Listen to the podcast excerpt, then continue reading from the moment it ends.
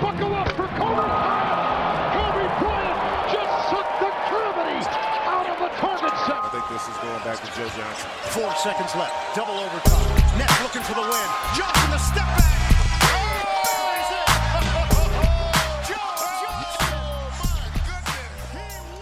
Moin und herzlich willkommen zu Ins Gesicht von Staudemeyer, eurem NBA-Podcast. Mein Name ist Dirk Funk, gerade erst zur Tür rein. Heute auf jeden Fall alles sehr, sehr spontan. Arne Tegen und ich, mein treuer Podcast-Kollege, der natürlich auch in der Leitung mitsitzt, hatten wirklich heute ein Zeitfenster von anderthalb Stunden, die wir uns wirklich nehmen konnten. Und ich habe es gerade so geschafft, dass Arne jetzt wirklich auch noch pünktlich aus dem Haus kann, weil der hat auch wieder Termine. Von daher wird heute alles ein bisschen spontan. Ihr könnt euch auf jeden Fall darauf freuen, wer nicht auf Stats steht, der wird heute keine hören. Also ich habe keinen Zettel vorliegen. Arne hat sich mit Sicherheit auch keinen vorbereitet. Wir werden heute einfach mal ganz straight einfach über die ganzen Playoff-Serien sprechen. Es ist ja natürlich schon jede Menge Playoff-Basketball jetzt ins Lande gegangen und das ist sehr, sehr schön, glaube ich. Und ja, ich denke mal, das siehst du ähnlich. Wie geht's dir erstmal, Arne? Ja, moin Mahlzeit und Bienvenidos natürlich auch von mir. Herzlich willkommen, erster Playoff-Podcast von uns. Shoutout an dich auf jeden Fall, dass du es möglich gemacht hast. Wir haben original 90 Minuten. Also auch keine plus minus 5 nach hinten oder vorne. Wir sind sowas von durchgetaktet. 13.30 waren wir verabredet. Meine äh, Laptop-Uhr springt um auf 13.30 und äh, das Programm klingelt. Also Shoutout an dich auf jeden Fall. Werden wir heute ein bisschen aus dem Ärmel schütteln. Mir geht's mittelmäßig, ehrlicherweise. Ich bin komplett im Eimer. Ich bin total zerscheppert. Umzug und so weiter hat sich jetzt mehr oder weniger eine Woche gezogen und ich war gefühlte sechs Stunden seit letzten Donnerstag hier in der Wohnung eigentlich nur zum Pennen. Ansonsten geht das hin und her auf und ab zur Arbeit, nach Hause, in die Wohnung, weg, Termine hier, Termine da. Also Jet Tegli macht seinem Namen mal wieder alle Ehre. Aber es ist Besserung in Sicht und das ist die gute Nachricht. Von daher, es kann nur besser werden. Wir haben jetzt zwei Spiele in jeder Serie durch. Ich freue mich auf den Podcast. Playoffs kriege ich zum Glück noch einigermaßen reingesqueezed in meinen Alltag. Aber ist eine heiße Phase, sag ich dir. Also ich bin am Limit. Ich bin offiziell am Limit. Ja, das weiß ich und deswegen schaut an dich auf jeden Fall, dass du es trotzdem mal wieder mitmachst hier, die schöne Runde. Ja, Playoffs, was soll man dazu sagen? Es ging wirklich mit einem unfassbaren Hype los, vor allen Dingen bei mir auch. Also das Wochenende habe ich wirklich komplett mitgenommen. Nicht nur durfte ich auch ein Spiel wieder für Spocks covern, ich habe wirklich auch die Spiele davor, danach mir wirklich alles reingezogen. Alles, was möglich war. Jetzt unter der Woche ist es ein kleines bisschen weniger geworden, das werdet ihr ja natürlich alle kennen. Da muss man das wieder ein bisschen mehr in seinen Alltag reinsqueezen. Man hat wieder die Nachtspiele. Es ist einfach wirklich scheiße, nachts aufzubleiben. Das muss man sagen. Von daher ist für mich natürlich wieder die Go-To-Option. Das Real Life heute Morgen tatsächlich sehr wenig Zeit gehabt. Von daher konnten nur ein paar Condensed Recaps angucken können. Aber es ist jede Menge passiert und ich glaube, wir fangen einfach mal an, weil es wollen alle hören. Wir haben schon Anfragen bekommen. Jeder will deine Meinung hören, was du zu deinen Playoff-Bulls sagst. Es ist wirklich unfassbar. Du, einer der wenigen, der tatsächlich die Traute hatte, Bulls zu tippen, dass sie sich gegen die Boston Celtics durchsetzen. Ich meine, du hättest sogar in sechs Spielen ge gesagt. So und das sieht tatsächlich aktuell sehr, sehr gut aus. Sie haben sie tatsächlich jetzt erstmal vom Homecourt weggefegt, beide Auswärtsspiele gewonnen im Garden bei den Celtics. Das ist natürlich echt mal eine Ansage gewesen. Und ja, wie gesagt, jeder will's hören, von daher, ja, sag uns doch einfach mal gerade, wie du dich so fühlst mit deinen Bulls.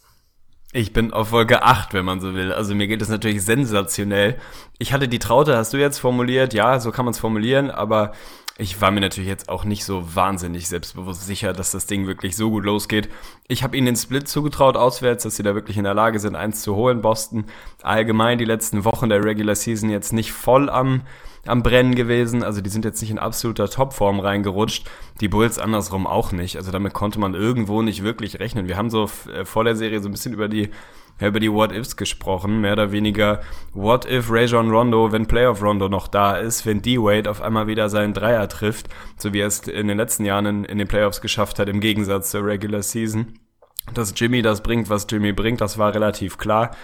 Dann das nächste What If war, wenn du ein bisschen Support irgendwie aus deinen Roleplayern bekommst, von einem Mirotic, von einem Zipser, vielleicht von einem Bobby Portis, dann bist du ein Team, was auf einmal gefährlich sein kann. Wir haben es immer wieder thematisiert, auch während der Regular Season. Ich meine, wir haben die Cavs gesweept in der Regular Season, vollkommen zurecht. Also die Spitzenteams, die liegen uns irgendwo eher als so diese, diese mittelmäßigen oder sogar schwächeren Teams, ist dann irgendwo auch eine Effort-Frage. Aber ganz ehrlich, dass das jetzt so losgeht, dass wir da mal hin nach Boston fahren, beide Dinger mitnehmen, relativ ungefährdet, kann man es formulieren, beziehungsweise jetzt auch nicht völlig unverdient. Also das geht schon irgendwie so in Ordnung, dass sie die beiden Dinger da mitnehmen. Wir haben es gut analysiert im Vorfeld. Natürlich brettern wir die Celtics, das war irgendwo zu erwarten.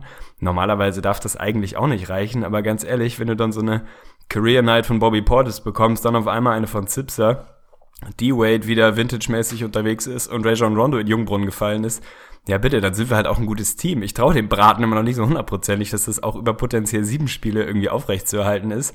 Aber für den Moment, also ich meine, ich schwebe, das ist aber keine Frage. Das ist die schönste Story der, der Playoffs bisher, mit Sicherheit die größte Überraschung. Also wir sind on track, mein Lieber. Wir sind on track und die Cavs sollten sich warm anziehen. Oha, du bist schon beim Bier tatsächlich. Ich weiß nicht, ob das vorher schon so war, von daher der Hype ist definitiv. Doch war's, das war's. Okay, ich bin mir nicht ganz sicher. Muss ich noch mal nachhören, beziehungsweise könnt ihr uns gerne mal schreiben, ob das jetzt die Premiere des Wirs war.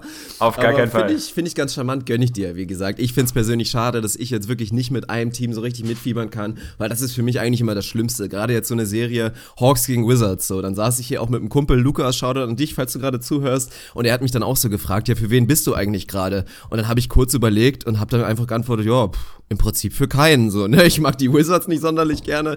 Die Hawks sind mir jetzt auch nicht unbedingt sympathisch. Ich mag Dwight Howard so, fieber natürlich ein kleines bisschen mit Dennis Schröder mit, aber das ist eigentlich das Schlimmste, was passieren kann, wenn du irgendwie Playoff Basketball siehst und du kannst nicht richtig mitfiebern, weil diese ganze objektive Sichtweise, die man von uns jetzt vielleicht auch ein kleines bisschen erwartet als in großen Anführungsstrichen Experten oder Analysten, ist natürlich immer so ein bisschen schwierige Sache. Von daher gönn ich es dir völlig. Und ja, was soll man dazu sagen? Ich meine, es ist kein Flug, es ist kein Zufall, das ist schon irgendwie real, was da passiert. Man muss natürlich dazu erwähnen, wir haben noch nicht drüber gesprochen, der tragische Unfall von Isaiah Thomas Schwester schwebt natürlich so ein bisschen über dieser Serie, aber das muss man mal, glaube ich, dazu sagen. Auch wenn das natürlich irgendwie ein Faktor ist, kann das jetzt nicht der Grund sein. Also es gibt tatsächlich einen sportlichen Grund, warum die Bulls einfach gerade 2-0 führen, weil sie einfach die Schwachstellen der Boston Celtics wirklich eiskalt attackieren. Und was natürlich irgendwie der allergrößte sportliche Takeaway auf Bulls Seite sein muss, ja, die haben halt tatsächlich auf die Playoffs, äh, auf die Regular Season geschissen. Also komplett. D-Wade, das kennen wir schon von ihm, aber gerade von dem Rondo. Und da bin ich persönlich sehr, sehr froh,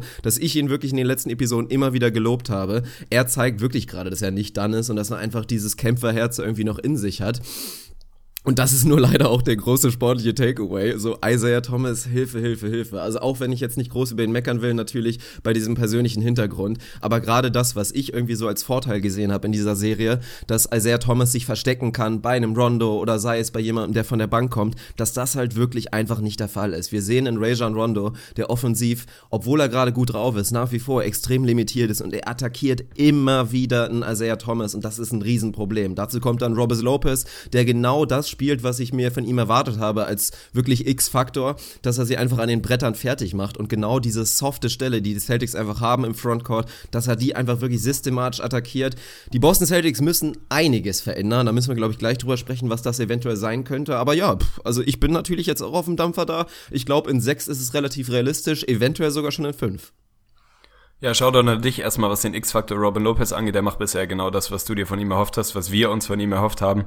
Er brettert die Celtics, ganz klar. Natürlich muss man bei Isaiah Thomas irgendwie das alles in eine Riesenklammer setzen. Das ist unfassbar dramatisch, tut einem wahnsinnig leid und ja, betrifft natürlich nicht nur ihn, sondern auch das gesamte Umfeld und logischerweise auch die, ja, seine Mitspieler, die da relativ eng dran sind und einfach mitkriegen, wie der Kerl leidet ohne Ende. Er selber hat es geschafft, seine sportliche Qualität mehr oder weniger auf den Platz zu bringen. Also unfassbar, wie man das schafft, da irgendwie mit dem Kopf weiterhin, weiterhin auf dem Platz zu sein. Aber rein sportlich, wenn wir uns jetzt mal darauf konzentrieren wollen, ist es genau das im Prinzip, was du eben schon thematisiert hast. Rajon Rondo ist einfach mit dem Mindset reingegangen, also er Thomas irgendwie so gut es geht, so oft es geht zu attackieren. Und Rondo ist jetzt ja nicht jemand, der dir im One-on-One eigentlich wahnsinnig viele Sorgen machen muss. Der hat nicht wirklich einen, einen, Schuss, auf den du dich irgendwie einstellen musst. Und nichtsdestotrotz schafft er es im Moment da wirklich, also er Thomas riesige Probleme zu machen. Und wenn du das eben nicht kannst, genau wie du es richtig gesagt hast, ihn in der Defense ein bisschen zu verstecken, dann tut's halt schnell weh. Dann kommen da auch irgendwie Plus-Minus-Werte raus, die relativ übel sind über die Serie. Dann kann er dir in der Offense eben auch nicht mehr so viel geben dass das im Gesamtbild dir irgendwie weiterhilft. Also es sind ganz klar die Bulls, die diese Serie aktuell dominieren, die sich offenbar einen guten Gameplan rausge rausgelegt haben und ja, relativ erwartbar genau das machen, was du erwarten kannst. Boston hat nicht ewig viele Schwachstellen. Es sind zwei elementare. Es ist das Rebounding, vor allem das defensive Rebounding.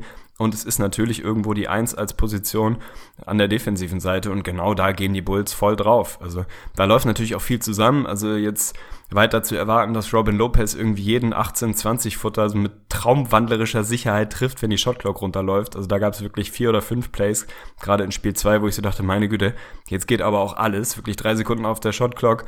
Wade irgendwie ein bisschen am Spin, keine Ahnung, was soll ich machen, drückt Lopez das Ding in die Hand und der spritzt hier das Teil da top of the key irgendwie rein. Das macht er jetzt halt auch nicht jedes Spiel mit 75 Prozent. Aber im Prinzip, dass Jimmy das liefern kann, Das war zu erwarten. Er hat vielleicht sogar noch ein bisschen Upside, wenn es irgendwie sein muss. Wade hat sein eher schwächeres Spiel 1 jetzt einigermaßen korrigiert. Und wenn du dann aus einem der Roleplayer jeweils noch ein bisschen Support bekommst, ob es jetzt Bobby Portis ist, so wie in Spiel 1, oder Shoutout Paul Dennis Zipser in Spiel 2, sehr, sehr stark, und Rondo weiterhin das bringt, was, ja, was jetzt Spiel 1 und 2 gezeigt haben, dann haben die Bulls das absolut im Tank, diese Serie jetzt relativ schnell zuzumachen. Nichtsdestotrotz traue ich nach wie vor auch den Celtics zu, das Ding zu drehen und in 6 durchzugehen. Also das finde ich jetzt auch nicht vollkommen unvorstellbar.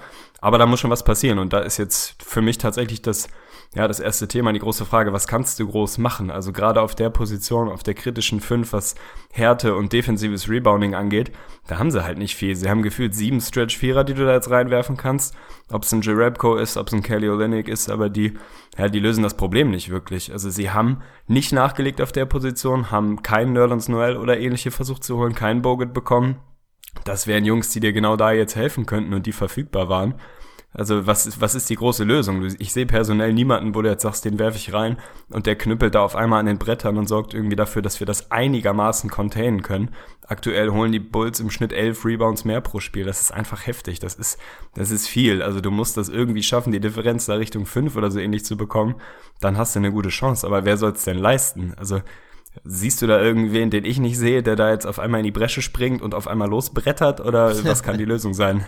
Bei 2K wäre es immer Kelly Olynyk gewesen für uns. Natürlich. Nee, also der, Klar, es gibt so ein, zwei Kandidaten, wer mich da vor allen Dingen anlacht, wäre jetzt so ein Jonas Jerebko, der jetzt natürlich nicht unbedingt das Rebounding bringt, aber ein Amir Johnson ist gerade einfach wirklich völlig nutzlos. Und dann würde ich doch irgendwie wieder auf die offensive Upside gehen, dann Jerebko mit reinwerfen, der auch wirklich im letzten Jahr immer wieder schöne Momente hatte und dann einfach darauf setzen, weil Jerebko ist für mich auch, man traut es ihm gar nicht so richtig zu, aber der ist für mich so ein sneaky Tough Guy. Das ist einer, der wirklich dagegen hält und der, der einfach mal so ein Spiel auch mal gewinnen kann. Von daher wäre das jetzt für mich wirklich der Move, Jerebko irgendwie in Starting Lineup zu nehmen. Aber dann an sich, was willst du machen? Ja, die Celtics müssen jetzt einfach mal die Eier anschwellen lassen und die mal richtig schön satt auf den Tisch legen. Das geht so nicht weiter. Also ich bin wirklich richtig enttäuscht von den Celtics. Die sind soft. Und momentan sind die überall soft. Da richte ich mich natürlich an einen Al Horford, der momentan, ja, das geht einfach so jetzt nicht mehr weiter. Der kann jetzt nicht mehr diese Regular Season Al Horford-Rolle spielen und dann sagen, ja, ich habe doch fünf Assists gespielt, ist doch nicht so schlimm, dass ich jetzt sieben Punkte im zweiten Spiel hatte. Ist doch alles in Ordnung, gereboundet habe ich auch ganz okay.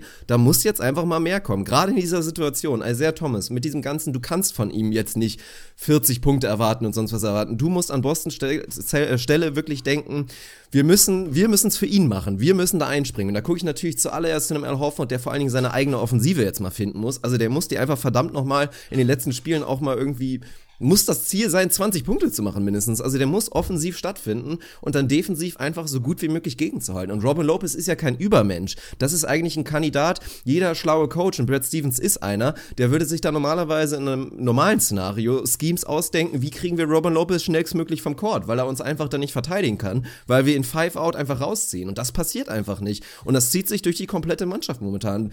Ähm, Avery Bradley hat es ja gesagt im zweiten Spiel, als irgendwie, wer war es? Rondo meinte ja, die sind dann. Sie, so, die haben aufgegeben. Und Bradley hat nicht gesagt, nee, das stimmt nicht, das war jetzt frech von Rondo. Es war tatsächlich so. Er hat auf dem Platz um sich geguckt und alle hatten den Kopf unten, alle haben aufgegeben. Und da würde ich mir wirklich mehr erwarten. Genau das, was die Warriors für den Kevin Durant gemacht haben, als er da nach OKC zurückgekehrt ist. Das natürlich irgendwie in einer anderen Form erwarte ich mir jetzt gerade von Boston Celtics. Dass sie jetzt wirklich sehen, wow, wir haben hier einen Isaiah Thomas, unseren Anführer, der trotz dieser ganzen persönlichen Situation hier auf dem Platz steht und kämpft und zwar nicht sensationell, aber okay spielt, gut spielt. Und dann sind wir jetzt an der Reihe, das wirklich zu kompensieren, für ihn da zu sein und alles für ihn in die Waagschale zu werfen. Und ich weiß, dass es gerade alles Floskeln sind, aber ich bin da trotzdem enttäuscht und das ist einfach viel zu wenig. Und wenn das nicht kommt, ja, dann ist das wirklich ein ganz schlechtes Zeichen und wirft dann auch einige Fragezeichen für die Offseason auf.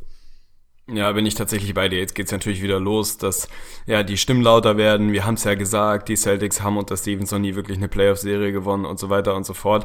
Da läuft natürlich im Moment auch wirklich nicht viel zusammen. Isaiah Thomas schießt auf einmal 7 aus 13 von der Linie. Also da siehst du dann irgendwo auch, dass er das offenbar doch nicht hundertprozentig ausblenden kann. Das ist normalerweise ein Junge, der das extrem hochprozentig trifft. Jetzt geht er da irgendwie die Andre Jordan-esque an die Linie und trifft da nur die Hälfte seiner Freiwürfe.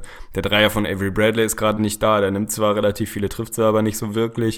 Al Horford nimmt acht Würfe in Spiel 2, das kann halt echt nicht angehen. Also natürlich kann man ihm jetzt sagen, ey, du hast elf Rebounds geholt, das ist soweit vernünftig, aber du kannst nicht acht Würfe nehmen, wenn du potenziell eigentlich der zweitbeste Spieler deines Teams bist, der da vorne rangehen muss, der zu Hause irgendwie zeigen muss, dass er ein Veteran ist, dass er ihn, sie ihn genau dafür geholt haben, dass er jemand ist, der schon mal in so einer Situation war, der mit den Hawks wirklich Playoffs gespielt hat, auch tief in den Playoffs gespielt hat, der muss dann da halt vorne weggehen. Der einzige, der mir eigentlich wirklich ausnahmslos richtig gut gefällt, ist mal wieder Marcus Smart, der sowohl seine Intensität auf den Platz bringt, seinen Wurf trifft, reboundet, hustelt, blockt, Steals sammelt. Also der ist wirklich einer der wenigen, wo du das Gefühl hast, der ist mental vor allem bereit für diese Situation, rennt da vorne weg, schmeißt sich wie immer in jeden Zweikampf, wenn ich es jetzt mal aus dem Fußballjargon transportieren darf, und ist da wirklich mit voller Intensität dabei.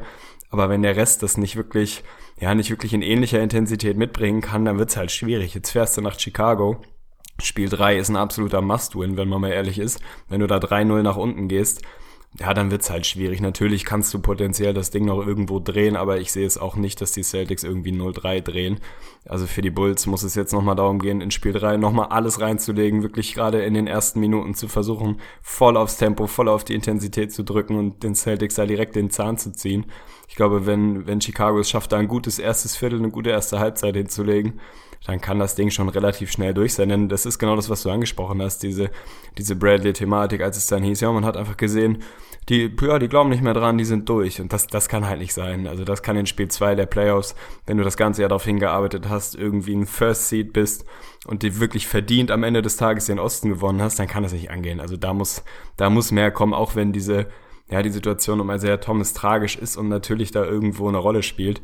Aber da muss man dann irgendwie in der Lage sein, das, was heißt das auszublenden? Ich könnte es im Zweifel auch nicht, aber mit einer anderen Intensität auf den Platz zu gehen. Wenn es dann nicht reicht, okay. Wenn der Wurf nicht fällt, wenn du es einfach nicht schaffst, vom Kopf so richtig dein A-Game mitzubringen, okay, dann ist es vielleicht so, aber du musst es halt versuchen. Du musst dir die Chance geben, da wirklich, ja, da, da wirklich mitzukämpfen und, und die richtige Einstellung auf den Platz zu bringen. Insofern, ich bin gespannt. Ich bin mir sehr sicher, dass dass jetzt reagiert wird von, von Brad Stevens, was das Lineup angeht. Ob es direkt das Starting Lineup ist, weiß man nicht. Vermutlich. Aber da muss jetzt was passieren. Ich glaube auch, der richtige Weg ist dann im Zweifel Five Out und es irgendwie über, über so viel Spacing wie möglich in der Offense zu versuchen, den Impact von Robin Lopez ein bisschen zu minimieren.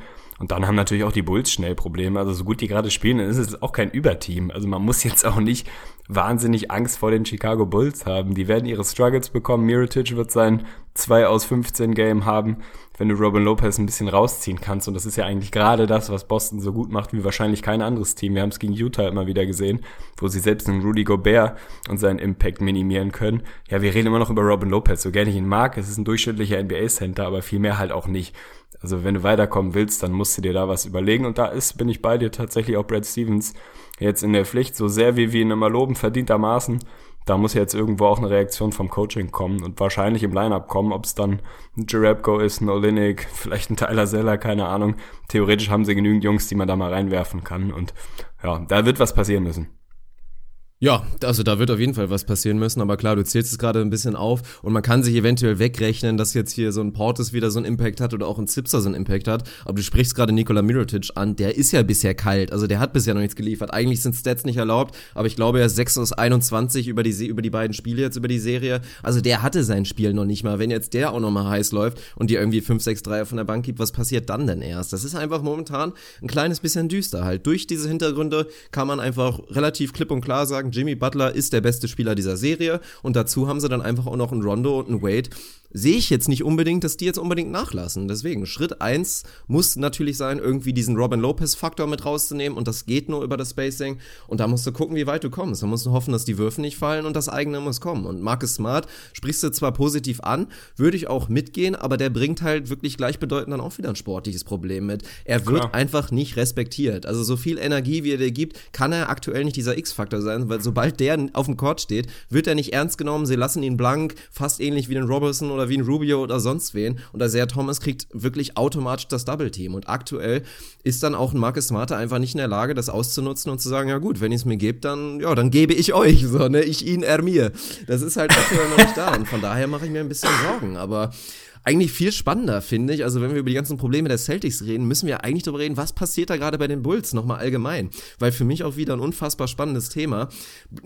Fred Heuberg wurden ja wirklich alle Kompetenzen abgesprochen und inzwischen geht's wieder los. Fred Heuberg outcoach Brad, also Brad Stevens und so. Und es ist wirklich verrückt, wie schnell das immer geht. Es macht ja, einen guten Eindruck, momentan auch von ihm, ist für die Frage, wie viel Kredit können wir ihm da jetzt wirklich geben für die, für die ganze Geschichte, wie viel Verantwortung hat er da oder sind es doch nur die Spieler? Aber allgemein muss man sagen, dafür, dass die Bulls, wir haben es ja immer wieder gesagt, maximal dysfunktional waren, wirkt das alles relativ harmonisch. Da kommt ein Dwayne Wade, späßelt ein bisschen rum und sagt ja, ach ja, Rondo, den habe ich früher gehasst, aber inzwischen ist alles cool. Also die wirken absolut harmonisch und sobald diese Harmonie sich wirklich auch aufs Spielfeld ummünzt, und das sehen wir gerade, dann sind die Bulls ein gutes Team, weil genug Talent haben sie.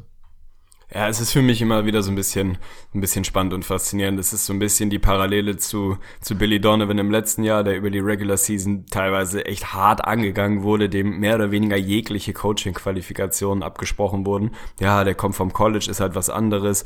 Jetzt irgendwie in der NBA, da kommst du halt schnell an deine Grenzen. Bei Fred Heuberg haben wir es noch krasser gesehen im Laufe dieser Saison zu Recht in vielen Teilen, muss man auch mal fairerweise dazu sagen, da war halt nicht wirklich eine Entwicklung zu erkennen.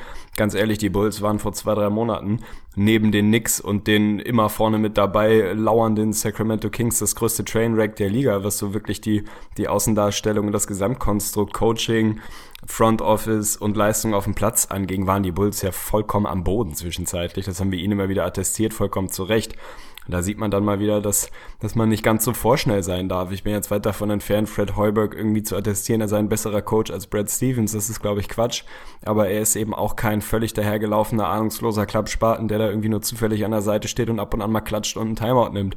Also es ist wie immer, ist es halt nicht ganz so schwarz-weiß, wie es die Medienöffentlichkeit schnell darstellt. Ich glaube, er hat es offenbar geschafft, so diese zwischenmenschlichen Differenzen, die es zwischenzeitlich gab, auszuräumen. Und das ist, wenn ich mir das Roster angucke, die Hauptaufgabe gewesen, dass die Jungs alle irgendwo noch Basketball spielen können. Das ist keine große Frage. Natürlich ist der sportliche Fit gerade im Backcourt nicht hundertprozentig da. Das haben wir immer wieder thematisiert. Aber wenn du es schaffst, dass ein D-Wade wirklich ja, nochmal an alte Zeiten anknüpfen kann, dass ein Jimmy sowieso das liefert, was er liefert. Also massives Shoutout, der Junge ist einfach brutal gut mittlerweile, der ist ein Superstar und kann das auch in den Playoffs einfach so weiter durchziehen. Wenn ein Rondo auf einmal wieder da ist und Bock hat, ja, dann ist es halt ein vernünftiges Team. Dann sind sie kein Contender, aber dann sind sie ein gutes Team, was einem gefährlich werden kann. Und das hat er offenbar geschafft, was jetzt das reine Coaching angeht er hat jetzt auch nicht die Welt neu erfunden in dieser Serie, er hat die Schwachstellen des Celtics, die für jeden offensichtlich sind, die hat er erkannt, ist jetzt keine riesige Leistung, aber hat einen Weg gefunden, die zu adressieren und zu attackieren. Und andersrum muss man ja auch mal sagen, es war ja genau erwartbar, was die Bulls machen. Jeder wusste, dass sie versuchen werden zu brettern, die Bretter dominieren und dass sie versuchen werden, Isaiah Thomas zu attackieren. Also auch Brad Stevens ist jetzt ja nicht völlig überrascht von dem, was, was Fred Heuberg da macht, sondern das war ja zu erwarten. Nichtsdestotrotz hat er einen Weg gefunden, dass sie es auf den Platz bringen können. Also macht er aktuell einen sehr, sehr guten Job. Also es ist für mich immer so ein bisschen dies, ja, eine Erinnerung daran, dass es nicht ganz so weiß und nicht ganz so schwarz ist, wie man es gerne sieht. Das ist schon ein vernünftiger Coach. Es gibt einen Grund, warum sie den geholt haben. Der ist wahrscheinlich nicht so gut, wie man jetzt gerade vermuten könnte und mit Sicherheit nicht so schlecht, wie man es vor zwei Monaten gedacht hat. Das ist dann, glaube ich, die, die langweilige Quintessenz daraus. Ja, sehr, sehr richtig, glaube ich, dargestellt. Ansonsten muss man immer wieder sagen. Also ich glaube, da da ist einfach wieder dieser Faktor, inwiefern sich die Spieler auch coachen lassen. Und ich glaube, es war sehr lange destruktiv, auch die Bulls, weil das kann man ja nicht so einfach sagen. Man kann nicht sagen, ja, sie haben die Regular Season gepantet und jetzt in der Playoff, in den Playoffs drehen sie auf einmal auf. Es war ja wirklich nicht unbedingt realistisch, dass kaum reingekommen. kommen. Also das kann nicht die Taktik gewesen sein. Da war wirklich einfach, es war kurz vor der Explosion und es war, glaube ich, auch kurz davor, dass die Spieler einfach aufgeben. Das sind die Wade sagt, ja gut, dann halt nicht so, dann gucke ich halt nächste Saison, ob ich vielleicht nochmal woanders hingehe. Vielleicht gehe ich doch nochmal nach Miami zurück oder schließe mich doch nochmal LeBron LeBron James an oder was auch immer. Und das ist bei den anderen Spielern auch so war. Dass ein Jimmy Butler sich schon langsam in diesem grünen Trikot oder sonst wo gesehen hat. Und jetzt auf einmal haben sie doch festgestellt, so komm, was soll's, wir sind jetzt in den Playoffs und wir, wir zocken jetzt einfach. Wir stellen uns jetzt nicht mehr gegen den Trainer, halten wirklich als Spieler zusammen. Und da siehst du einfach einen riesen Unterschied, weil ich hatte ja auch angesprochen, ich hätte mir wesentlich mehr Probleme bei der Reimplementierung von einem D-Wade wirklich erwartet. Und das sieht ja momentan auch gut aus. Also er macht da kein Ego-Dring aus. Er fügt sich einfach in diesem System und das klappt einfach einfach sehr gut. Und das ist für mich natürlich extrem spannend. Wir wollen jetzt nicht zu sehr ausholen und irgendwie über die nächste Saison, über die Offseason sprechen. Aber wir hätten beide, glaube ich, ein sehr, sehr festes Löckchen dahinter gemacht, dass die Bulls so auf keinen Fall irgendwie zusammenbleiben und die neue Saison zusammen angehen. Und jetzt muss man sagen, wenn sie diese Playoff-Serie gewinnen, ja, der Preis für Jimmy Butler ist auf jeden Fall ganz schön hochgegangen. Und gerade für eine Boston Celtics-Mannschaft, die den eventuell jetzt ausscheidet. Also das ist schon, ist schon wirklich sehr, sehr spannend. Ja, bin ich definitiv bei dir, hab dem nichts mehr hinzuzufügen. Würde sagen, wir leiten zur nächsten Serie über. Wenn die über jede Serie 25 Minuten reden, dann muss ich meine Termine doch noch absagen. Das wird Nein, auf jeden Quatsch, Fall Das eng. war jetzt natürlich, die Leute wollten es, glaube ich, hören über die Bulls. Ist auch mit die spannendste Serie einfach. Aber ja, du darfst dir aussuchen, wo gehen wir hin? Ich würde sagen, äh, wir gehen einfach, weil ich den Tab gerade neben mir offen habe, gehen wir natürlich, wohin könnte es anders sein? Wir reiten in den Westen rüber, OKC gegen die Rockets. Es gab ein sehr, sehr sehenswertes Spiel. Letzte Nacht, ich habe es tatsächlich nur geschafft, das Condensed Streaker zu gucken. Mehr habe ich heute Vormittag in der Vorbereitung nicht geschafft, weil ich mir natürlich ein, zwei andere Spiele über die volle Distanz angucken musste, wollte. Die Rockets sind 2-0 in Führung gegangen, lagen, glaube ich, mit 15 hinten gestern in, in der schlimmsten Phase. Es gibt mal wieder diverse Storylines, über die man reden muss. Die eine ist, Russell Westbrook ist der erste Junge, der in den Playoffs ein 50-Point-Triple-Double produziert. 51, 10 und 13 sind es am Ende geworden. Aber auch absolut unterstabile 17 aus 43 aus dem Feld. Also es war mal wieder so ein bisschen die Serie im Mikrokosmos. Die absolute One-Man-Show auf der einen Seite gegen ein relativ organisches, breites Team mit natürlich einem klaren Anführer James Harden, der der Superstar ist, der aber Support bekommt von allen Enden, beziehungsweise von vielen Enden, der einen guten Beverly an seiner Seite hat, sehr, sehr gute Bench-Production kriegt mit Eric Gordon und Lou Williams, die beide irgendwie 22 und 21 auflegen und Westbrook wirklich am Anfang wie ein, wie ein Biest reingekommen ins Spiel, hinten raus, dann wieder diverse schlechte Würfe genommen, diverse schlechte Entscheidungen getroffen, einfach keinen Support mehr gekriegt. Ich glaube, man kann das, das Spiel gestern, vielleicht hast du es über die volle Distanz gesehen und kannst ein bisschen mehr zu sagen. Für mich das erste, das erste, was einem neben dieser kranken Statline von Westbrook ins Auge springt, ist so ein bisschen, wenn Andre Roberson dein zweitbester Scorer ist, ja, sorry, aber dann wirst du halt kein Spiel auswärts bei den Houston Rockets gewinnen. Das kann nicht funktionieren, wenn zwölf Punkte von Roberson das zweitbeste sind, was du zu bieten hast. Wenn von einem Oladipo 4 aus 14 kommen, wenn von einem Gibson nicht genug kommt, von einem Adams viel zu wenig kommt und von deinen, von deinen Roleplayern von der Bank eben außerhalb von einem McDermott auch nichts zu holen ist, dann wirst du diese Rockets nicht schlagen. Es ist das einfache mathematische Ding. Wenn du nicht in der Lage bist, da genügend, na, genügend Punkte außerhalb von Westbrook zu generieren, dann wirst du in dieser Serie keine Chance haben. Das ist, glaube ich, eine treffende Aussage, muss man dazu sagen. Also klar, jetzt in erster Linie, das hatten wir auch schon in unserer Gruppe ins Gesicht von Staudemeyer Talk bei Facebook. Da waren jetzt natürlich die Kritiker und vor allem die James, Hard James Harden Liebhaber wieder sehr, sehr deutlich und haben das natürlich angeprangert und gesagt, ja hier, guckt doch mal euren Westbrook an, was er da für eine Scheiße macht. Aber das ist mir jetzt auch ein kleines bisschen zu einfach. Man kann ja mal wieder ganz simpel auf die schöne und viel diskutierte Plus-Minus-Statistik verweisen. Westbrook in seinen 41 Minuten auf dem Court war er persönlich plus 11. Da muss man also kein großer Mathematiker sein, um sich auszurechnen, dass in den restlichen sieben Minuten ohne Westbrook auf dem Court die Thunder minus 15 waren. Also das sagt es ja im Prinzip schon aus. Hat er am Ende überdreht und hat's versaut? Ja, auf jeden Fall. Und hat er da schlechte Entscheidungen getroffen? Definitiv. Ich habe da auch einen sehr, sehr schönen Clip gesehen, da hat sich jemand die Mühe gemacht, wirklich zusammenzustellen, die vergebenen Chancen, wirklich einen komplett offenen Mitspieler zu suchen und als Westbrook dann einfach wirklich selber drauf gebombt hat und was einfach ein Riesenfehler war. Da reden wir vor allen Dingen über einen McDermott, der immer wieder offen war, gut im Spiel war, 4 aus 5, seinen Dreier getroffen hat oder auch ein Jeremy Grant, der jetzt nicht so unbedingt die Gefahr ist von draußen, aber in dem Spiel zumindest auch seinen einzigen Dreierversuch genommen hat. Und da hat Westbrook natürlich einen Fehler gemacht, aber was ist das Spiel letztendlich gewesen? Und das ist auch wieder ein Mikrokosmos gewesen für die ganze Saison, es ist zu wenig Unterstützung. Wer hat bei den Rockets den das Spiel gewonnen? Natürlich war es auch wieder ein James Harden, der sensationelle Würfe getroffen hat, also wirklich unfassbar. Immer wieder hat er da Dreier reingenagelt, da war wirklich die Hand so dermaßen im Gesicht, da war wirklich so zwei, drei Zentimeter Platz frei, dass es kein Block wurde und trotzdem hat er sie immer wieder reingenagelt. Natürlich eine ganz starke Leistung, aber was ist es vor allen Dingen? Es ist ein Eric Gordon, der dir 20 plus liefert von der Bank. Es ist ein Lou Williams, der dir 20 plus liefert von der Bank und vor allen Dingen in dieser Phase vorm vierten Viertel, als die Thunder wirklich auch nochmal einen bösen Run kassiert haben, als Westbrook auf der Bank war, da war es ja nicht ein Harden, da war es wirklich ein Williams, da war es ein Gordon, der sie dann rangebracht hat. Und die Thunder waren nur im Spiel, weil Westbrook so sensationell gespielt hat und weil er auch vorher so egoistisch gespielt hat in dem Sinne. Er hat definitiv Fehler gemacht im vierten Viertel, aber ich würde jetzt nicht so weit gehen wollen, wirklich da die Kritik so dermaßen ausufern zu lassen. Bin ich ein Stück weit bei dir. Jetzt ist natürlich wie immer an der Stelle die große Frage, so ein bisschen die Diskussion Henne oder Ei. Also kommt von den Mitspielern so wenig, weil Westbrook auch so viel Aufmerksamkeit auf sich zieht, so viel Usage hat, so viel selber macht, dass sie einfach nicht die Raps haben, nicht das Selbstvertrauen haben, da auch in der Lage zu sein, wichtige Würfe zu treffen. Oder ist es andersrum? Macht Westbrook so viel, übernimmt er alles, weil er weiß, vom Rest ist einfach nichts mehr zu holen. Ich glaube, es ist auch da wie immer so ein bisschen was von beidem. Er hat gestern definitiv überdreht. Ich bin jetzt auch kein Riesenfreund vom Plus-Minus, aber natürlich gibt es einem, gibt es einem in Kombination mit dem Eye-Test schon, schon einen relativ, relativ akkuraten Eindruck, was da auf dem Platz passiert ist. Als Westbrook auf dem Platz war, waren sie besser als die Rockets. Als er sich auf die Bank gesetzt hat, sind sie vollkommen in sich kollabiert. Jetzt kann man auch da natürlich wieder fragen, liegt es daran, dass die Jungs einfach über die komplette Saison daran gewöhnt sind, dass sie mehr oder weniger Statisten sind, die in der Ecke stehen und mehr oder weniger ja, darauf warten, dass sie ab und an mal einen Wurf loswerden und sonst nichts tun? Oder ist es andersrum? Also in welche Richtung schlägt das Pendel? Kann man wirklich von einem Victor Oladipo nicht mehr erwarten? 4 aus 14, 1 aus 7 von draußen? Also ist es, ist, liegt es nicht auch ein Stück weit daran, dass du den Jungs einfach gar nicht die Möglichkeit gibst, beizutragen? Oder ist es tatsächlich komplett andersrum? Die sind einfach zu schlecht, sind nicht gut genug. Entweder ich nehme den Wurf oder, oder keiner nimmt ihn. Also so ein bisschen ähnlich, jetzt mal überspitzt, wie es bei Kobe war, der immer wieder gesagt hat, ja, ich nehme lieber einen schlechten Wurf als Klammer auf, irgendeine Fritte daneben, einen besseren Wurf, weil er trifft ihn halt nicht. Also ist es, ist es wirklich so dramatisch oder liegt es nicht auch ein Stück weit daran, dass Westbrook einfach seinen Mitspielern nicht die Möglichkeit gibt, da, da wirklich ehrlich beizutragen?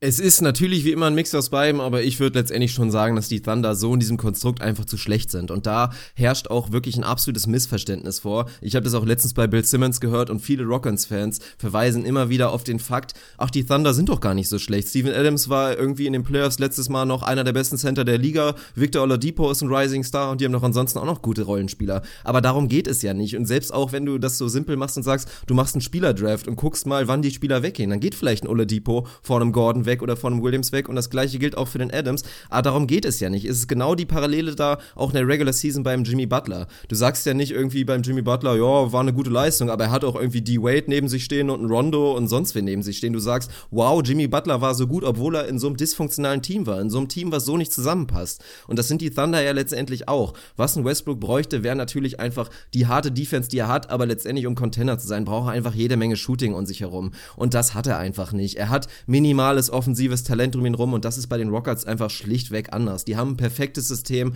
um den James Harden herum. Es sind nicht die Spieler, die individuell super gut sind, es ist das System. Das ist dieses Missverständnis, was vorherrscht. Aber was man dazu sagen muss, auch, dass Westbrook in dem Sinne einfach einen Fehler macht von ihm als absoluten Superstar und letztendlich auch als MVP der Liga, was er nach wie vor in der Saison ist. Auch das ist jetzt völlig bescheuert zu sagen, ja, siehst du, jetzt siehst du doch, dass Harden irgendwie der MVP ist. So ein Quatsch, mein Gott. Es ist ein Regular Season Award. Was jetzt gerade in Playoffs passiert, hat da gar nichts mit zu tun. Auch wenn Westbrook jetzt in vier Spielen nach Hause geschickt wird, ist er trotzdem der MVP der Liga gewesen. Naja, aber was ich damit meine ist, du musst von ihm erwarten, dass er das minimale offensive Talent einfach dann doch mehr ausschöpft. Da reden wir von einem McDermott, den er dann einfach wirklich finden muss, wenn er nur mal offen steht dafür drei. Das ist genau die Rolle, die er hat. Dann muss er auch einen Adams mehr füttern. Und was mich vor allen Dingen bei Westbrook persönlich wirklich auch sehr gestört hat, er hat gerade am Anfang in der ersten Hälfte hat er sehr, sehr viel richtig gemacht. Da hat es auch ein Reggie Miller war es ja, glaube ich, wirklich richtig gesagt. Er hatte einen überragenden Flow. Es sah wirklich extrem flüssig aus und obwohl er so viel geworfen hat und so viel Verantwortung übernommen hat, sah es nicht erzwungen aus. Es war einfach perfekter Westbrook-Basketball. Er ist zum Korb gezogen,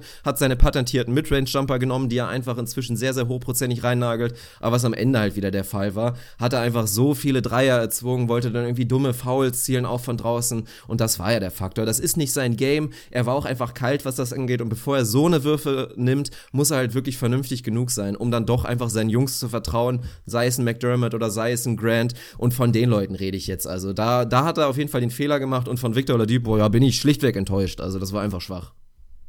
Ja, und das schreibe ich tatsächlich. Also da war nicht alles Gold, was glänzt, auch von, von Westbrook Seite, auch wenn am Ende ein 50-Punkt-Triple-Double steht. Die Frage ist so ein bisschen, was können die Thunder noch groß machen? Also jetzt sind sie 2-0 hinten, theoretisch haben sie erstmal nur die beiden Auswärtsspiele verloren, aber im Prinzip muss es als Auswärtsteam wenn du so ein bisschen der Außenseiter in der Serie bist, muss es eigentlich darum gehen, du brauchst den Split aus den ersten beiden. Ansonsten ist es eigentlich, eigentlich fast durch. Also in meiner Welt waren die Rockets sowieso der klare Favorit. Ich habe sie, glaube ich, in sechs oder was genommen. Im Moment fühlt sich das natürlich sehr, sehr gut an. Für mich gibt es ehrlicherweise eigentlich kaum ein Szenario, in dem die Rockets das Ding sich noch nehmen lassen. Ich gehe davon aus, dass sie jetzt den Split aus OKC holen und das Ding dann zu Hause wahrscheinlich nach Hause bringen. Siehst du noch wirklich was, was was OKC verändern kann, was Billy Donovan nochmal verändern kann, wo Westbrook nochmal irgendwie eine, eine großes Adjustment, darüber reden wir immer wieder. In den Playoffs geht's eben auch um Adjustments, irgendwie mal zu gucken, wie verhält sich das andere Team, was sind die Schwachstellen, wie sind die einzelnen Matchups, was können wir wirklich tun, um da irgendwie uns einen, einen minimalen Vorteil zu erschaffen. Siehst du irgendwie groß was, was da passieren kann, damit OKC da wirklich diese Serie noch dreht, oder ist es jetzt im Prinzip nur eine Frage des, wann die Rockets das Ding dann wirklich zumachen? Ja, so weit will ich jetzt natürlich noch nicht gehen aus meiner subjektiven Perspektive. Ich hoffe da doch irgendwie immer noch drauf, dass jetzt die Thunder wirklich die beiden Home Games auch gewinnen und dann vielleicht wirklich das wichtige Spiel stehlen können in Houston.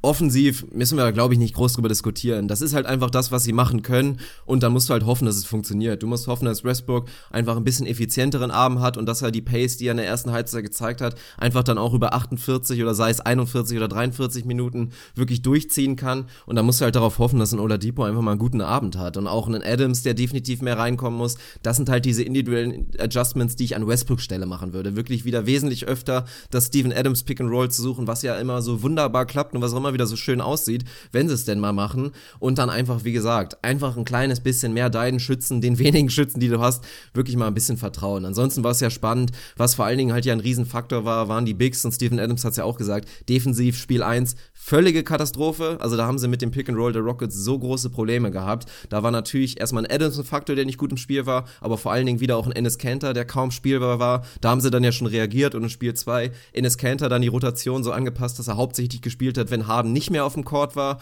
und sie nicht mehr wirklich das Harden und wer halt auch immer Ennis Cantor gegardet hat, Pick and Roll, da irgendwie da so ein bisschen umschiffen zu können.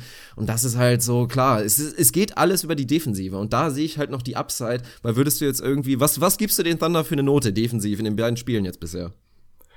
Ja, schwierig. Irgendwie vielleicht eine 4, eine 4 plus. Ja, also so. allzu, allzu prall war es an der Stelle noch nicht.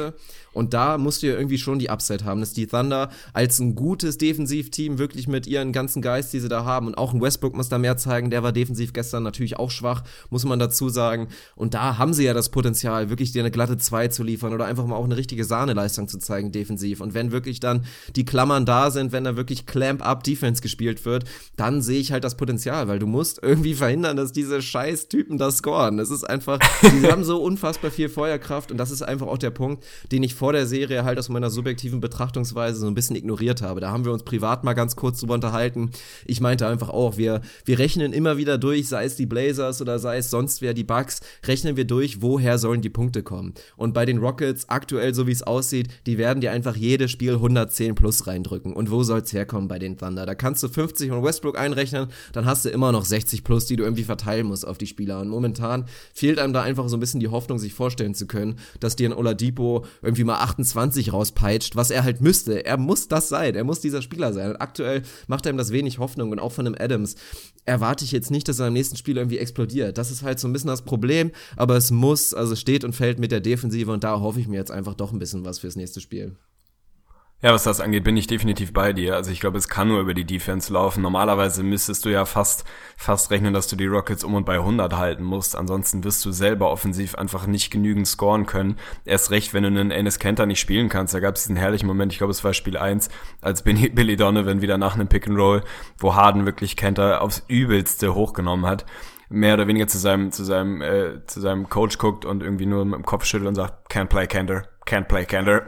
und das war so für jeden einfach zu sehen, es funktioniert nicht. Also das hat auch nichts damit zu tun, dass Cantor nicht will oder nicht defensiv improved ist. Das ist einfach ein Matchup, was nicht funktioniert. Also sobald der auf dem Court ist und Harden da in der Lage ist, ein Pick and Roll äh, zu laufen und einen Switch zu generieren, dann ist das automatisch, sind das mindestens zwei Punkte. Meistens hängt dem wahrscheinlich noch irgendwie das Foul an und der kriegt noch wirklich sein, sein End One. Das ist einfach eine, ja, ein Matchup, was schwierig ist für OKC, weil du Ennis Kanter andersrum am offensiven Ende brauchst. Du hast es ja eben richtig vorgerechnet. Du brauchst irgendwie mindestens 50, eigentlich eher 60 Punkte außerhalb von Westbrook. Und da rechnest du ja schon 40 bis 50 von Westbrook in jedem Spiel ein. Und das musst du ja schon fast. Dann müssen von einem Oladipo 20 bis 25 kommen. Da muss vielleicht von einem Taj Gibson ein bisschen mehr kommen. Andre Robertson gefällt mir da fast noch am besten, der wirklich mutig seinen Wurf nimmt, was absolut nicht seine Kernkompetenz ist. Also wenn der da zwölf Würfe nimmt, das ist halt auch nicht die Lösung normalerweise. Andersrum wird der halt von Harden verteidigt meistens. Also normalerweise musst du dann von Robertson noch ein bisschen was erwarten. Klar, von McDermott kannst du vielleicht mal 15 kriegen. Normalerweise brauchst du aber auch von Ennis Kenter schon 15, damit das funktioniert. Nur wenn du den keine 10 Minuten auf dem Platz stehen lassen kannst, weil der dir defensiv einfach sonst brutal wehtut, dann wird's halt schwierig. Also ich bin bei dir, es kann nur über die Defense gehen. Es kann natürlich über den Homecourt gehen, wo OKC ein ekelhaftes Team ist, wo ich mir sicher bin, dass da brutalste Stimmung sein wird wo sie sicherlich in der Lage sind, eins der Heimspiele zu gewinnen. Sie brauchen normalerweise beide. Und das sehe ich einfach nicht, weil andersrum bei den Rockets, du hast es angesprochen, da ist einfach so dermaßen viel Firepower. Sie haben jetzt wirklich eine enge Rotation gespielt, haben nur acht Jungs gebracht von einem Eric Gordon kommen dann mal eben 22 Punkte, von einem Lou Williams 21 und Ryan Anderson war katastrophal unterwegs gestern. Absolut, absoluter Totalausfall. Von dem Trevor Ariza kam nicht viel. Also einer der Jungs wird da immer irgendwo, irgendwo heiß laufen. Insofern sehe ich einfach nicht, wie du die Rockets bei 100, vielleicht 105 Punkten halten kannst und da musst du hin, ansonsten wirst du keine Chance haben. Das kann mal einen Abend funktionieren, gerade wenn bei den Rockets nichts läuft, das wird immer mal vorkommen. Aber jetzt noch vier aus sechs Spielen, pff, also tut mir leid, auch wenn ich da da ein bisschen Salz in deine OKC-Fanwunde streuen muss. Ich sehe es tatsächlich nicht. Also für mich ist diese Serie durch.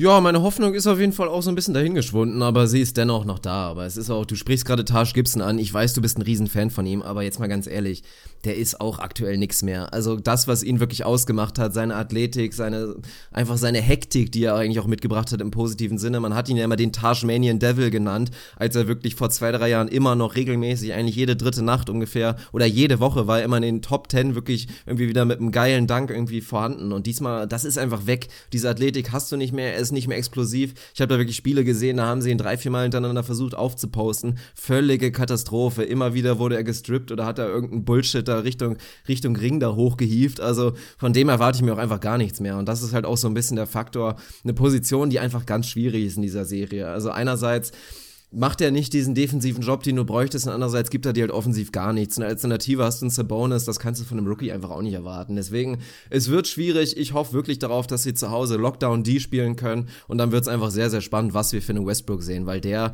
natürlich im absoluten Verzweiflungsmodus, der wird wieder durchladen. Dem ist das egal, dem ist auch egal, dass er gerade wieder den Rekord eingestellt hat für die meisten Misses in einem Playoff-Spiel. Weißt du übrigens auch, wer den äh, mit ihm jetzt zusammenhält? Fun Fact?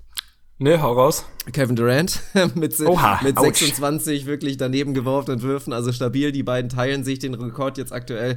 Also wir wissen, wie Westbrook ist. Der wird weiter durchladen und dann wird es einfach spannend. Ob er einfach wieder sagt, so komm, ich schneide mir das ganze Team auf den Rücken und entweder verlieren wir und ich bin schuld oder ob er die Verantwortung ein bisschen verteilt. Also ich weiß es nicht. Ich freue mich einfach drauf, sagen wir es mal so. Ja, finde ich gut. Dann haben wir die Serie doch auch einigermaßen seriös abgehandelt. Ich würde mir gerne einen Kaffee-Refill organisieren. Kannst du eine Whiffs-Minute machen oder irgendwas? Hast du zufällig, kannst du eine Minute Zeit überbrücken? Ich brauche dringend einen Kaffee-Reload, ansonsten wir wird der zweite Teil des Podcasts schwierig. Ich nehmen, über die wir nicht sprechen müssen und dann handle ich die einfach nur mal kurz eine Minute ab. Okay, dann rede doch ein bisschen über die Warriors und ich komme gleich wieder. Ja, gut, sehr schön. Okay, bis gleich.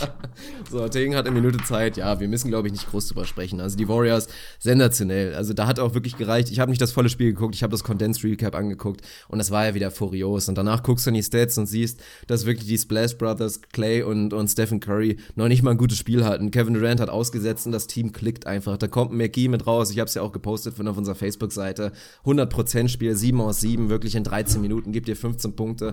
Die, ja, geölte Maschine macht einem auf jeden Fall definitiv Angst. Und bei den Blazers haben wir jetzt einfach mal gesehen, so furios wie Spiel 1 war, mit einem McCallum, der sensationell war und mit einem Dame, der auch gut war so schnell sieht man dann doch wieder, sobald die ein bisschen unter Kontrolle gebracht sind. Und auch das ist machbar in den Playoffs. Vor allen Dingen über eine Serie. Die schaffen es nicht gegen ein gutes Defensivteam, wirklich sieben Spiele, sechs Spiele, fünf Spiele, wie viele sie auch immer brauchen müssten, um eine Serie zu gewinnen, schaffen sie es nicht konstant so durchzuladen. Das funktioniert so einfach nicht. Dafür ist die Verantwortung zu groß, dafür ist die Entlastung zu klein, die sie von anderen Leuten bekommen.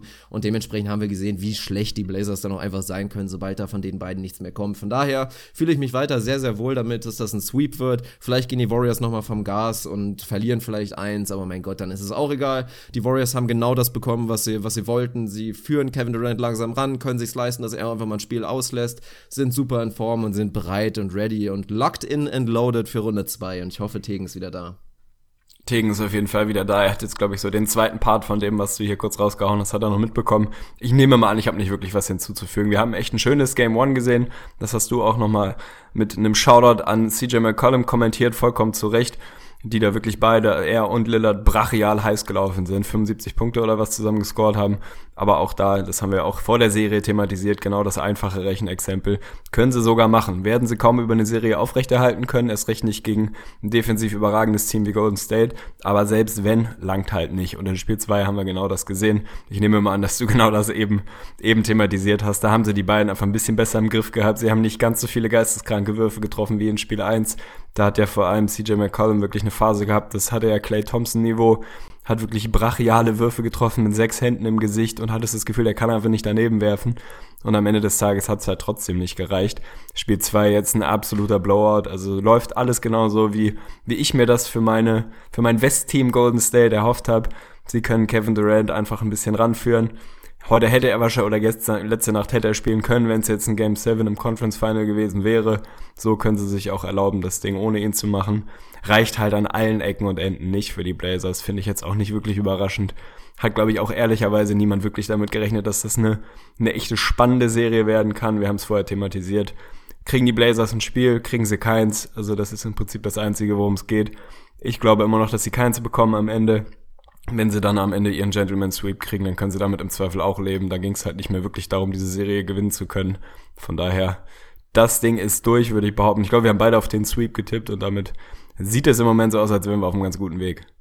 Ja, das denke ich doch auch und wir machen beide nach wie vor Werbung dafür, dass du diesen Backcourt aufbrechen musst. Wir sind beide dafür, ja. dass CJ McCollum derjenige ist mit mehr Zukunft, für den es auch letztendlich einfacher ist für einen General Manager, um ihn herumzubauen und deswegen, also das Thema werden wir aufwerten, sobald die Offseason wieder da ist, dann sind wir mal gespannt, ob die Blazers Vernunft zeigen oder an ihrem Franchise-Player, ich mache hier gerade kleine Anführungsstriche, ob sie an ihm festhalten wollen, was irgendwie alles nachvollziehbar wäre. Aber dann gehen wir nochmal weiter und ich glaube, über die nächste Serie müssen wir auch nicht sonderlich ausführlich reden, aber man muss natürlich ein gesondertes, wirklich ein explizites Shoutout an David Fisdale verteilen, an Fizzy, Fizzy. der mit seinem epischen Playoff-Rant aller aller Giovanni Trapattoni fast schon wirklich, glaube ich, das Highlight der Serie geliefert hat. Also er hat sich ein bisschen ja unbevorteilt gefühlt, hat da natürlich angeprangert. Ihr habt es natürlich alle mitbekommen. Also wer den Clip noch nicht gesehen hat, zieht, zieht es euch rein, aber ich gehe mal davon aus, dass alle wissen, wovon wir reden. Seiner Meinung nach haben seine Grizzlies zu wenig Calls bekommen, hat er natürlich vor allen Dingen darauf verwiesen, dass Kawhi Leonard einige Superstar-Calls bekommen hat und hat da wirklich ordentlich was rausgehauen, hat jetzt natürlich völlig, wie es auch erwartet wurde, 30.000 Dollar Strafe bekommen,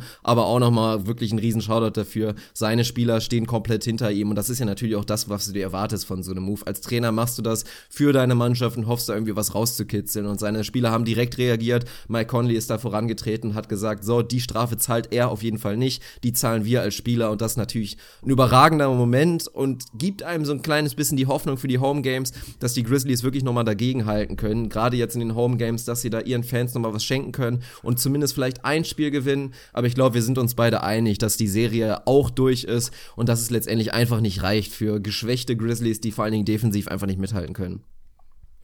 Ja, da sind wir uns, sind wir uns einig. Ich habe mich, glaube ich, in unserem Playoff Preview hinreißen lassen, nur die Spurs in 6 zu tippen, nachdem ich sie auf meinem Zettel in 5 hatte, habe mich dann doch so ein bisschen, ja, ein bisschen von der Gasol, Conley, Memphis Grit and Grind Mentalität, Coronas Geschichte irgendwie leiten lassen, das noch ein bisschen enger zu sehen vielleicht. Ja, eventuell haben das im Tank da wirklich vielleicht die beiden Heimspiele zu gewinnen und die Serie noch mal ein bisschen länger zu machen. Aber im Prinzip kann das Ding nicht reichen. Mike Conley macht einen guten Job, dem, von dem hast du einiges verlangt. Will ich von dir gleich erstmal wissen, ob du da zufrieden bist. Man kann, glaube ich, von ihm nicht erwarten, dass er jetzt vorne weggeht und diese Serie irgendwie mal Alleingang gewinnt. Sein Plus-Minus sieht gut aus, seine Quoten sehen okay aus. Marcus Sol hatte nicht das beste Spiel 2, das langt dann halt auf einmal nicht.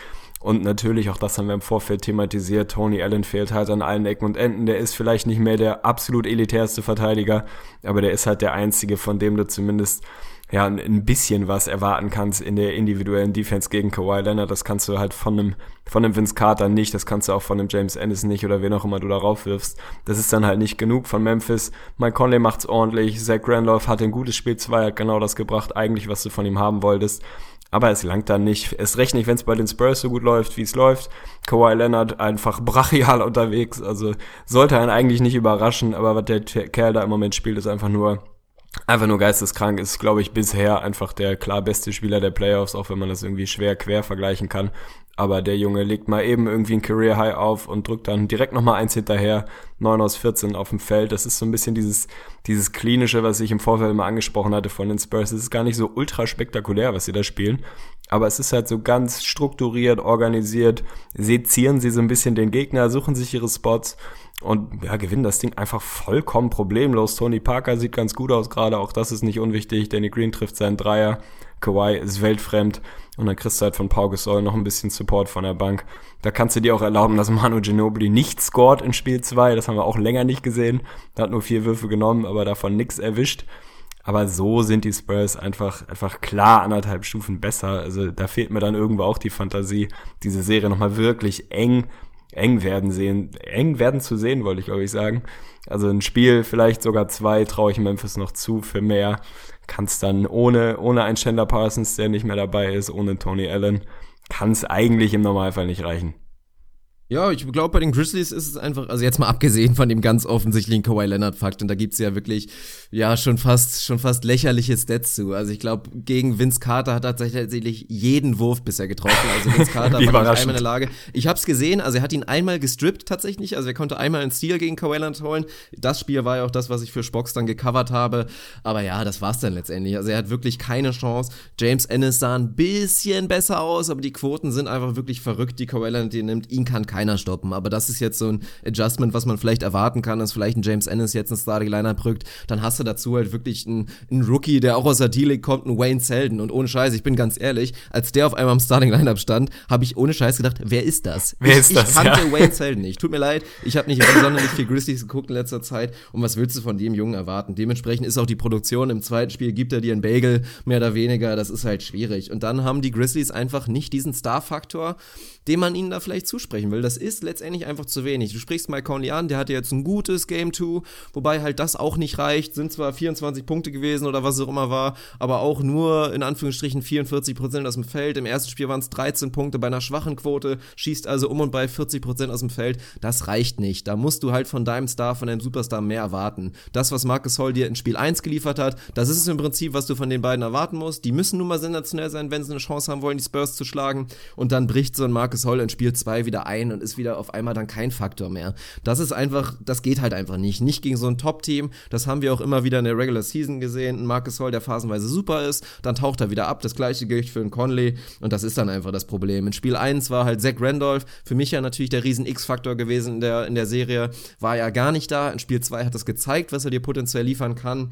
Letztendlich ist es einfach ein Qualitätsunterschied. Da hast du zwei Leute im Starting Lineup, die einfach wirklich, ja, das ist ein riesen, riesen Minus Bonus und wie willst du das kompensieren? Und bei den Spurs läuft's, die sind sehr, sehr gut drauf. Ich will vor allen Dingen auch nochmal einen riesen Shoutout an Danny Green liefern, was der für eine defensive Partie in Spiel 1 gespielt hat. Wirklich sensationell. Also hat hier nicht nur vier Blocks von der Guard-Position wirklich geliefert, der hat allgemein, also wie ein Derwisch liefert er wirklich übers Feld. Unfassbar. War gefühlt an jedem Ball dran und hat da wirklich, und dann hast du halt noch Kawhi Leonard daneben, so, ne, der so ganz entspannte Defense spielen kann und auf einmal bist du auf einem sensationellen Niveau. Und Tony Parker auch wirklich sehr, sehr viele Throwback-Momente gehabt, gefällt mir richtig gut. Player auf Tony Parker, eventuell kommt er ja nochmal. Macht einem Hoffnung dafür, dass die Spurs tatsächlich gefährlich werden könnten, auch noch den folgenden Teams, die da kommen, weil wie gesagt, das ist die Zusammenfassung, die Grizzlies, ja, reicht halt einfach nicht. Ja, habe ich nicht mehr ewig viel hinzuzufügen. Tatsächlich außerhalb, dass ich mich auch nochmal anschließen muss. Die Spurs sehen sehr, sehr, sehr gut aus. Ich habe ja vor der Serie schon gesagt, dass ich davon ausgehe, dass es dann Spurs Rockets wird in der zweiten Runde, dass ich da ganz klar mit den Spurs gehe und der Eindruck verfestigt sich im Prinzip von Spiel zu Spiel, auch wenn es natürlich ja ein bisschen schwer ist, jetzt von den, von den Grizzlies auf einmal auf die Rockets, die ein völlig anderes Team sind, irgendwie zurückzuschließen. Aber die Spurs sehen für mich einfach brachial gut aus. Das ist einfach ein, ein wahnsinnig gutes Team. Und wenn Kawhi Leonard auf diesem Niveau unterwegs sein kann, 9 aus 14 aus dem Feld, 19 aus 19 von der Freiwurflinie.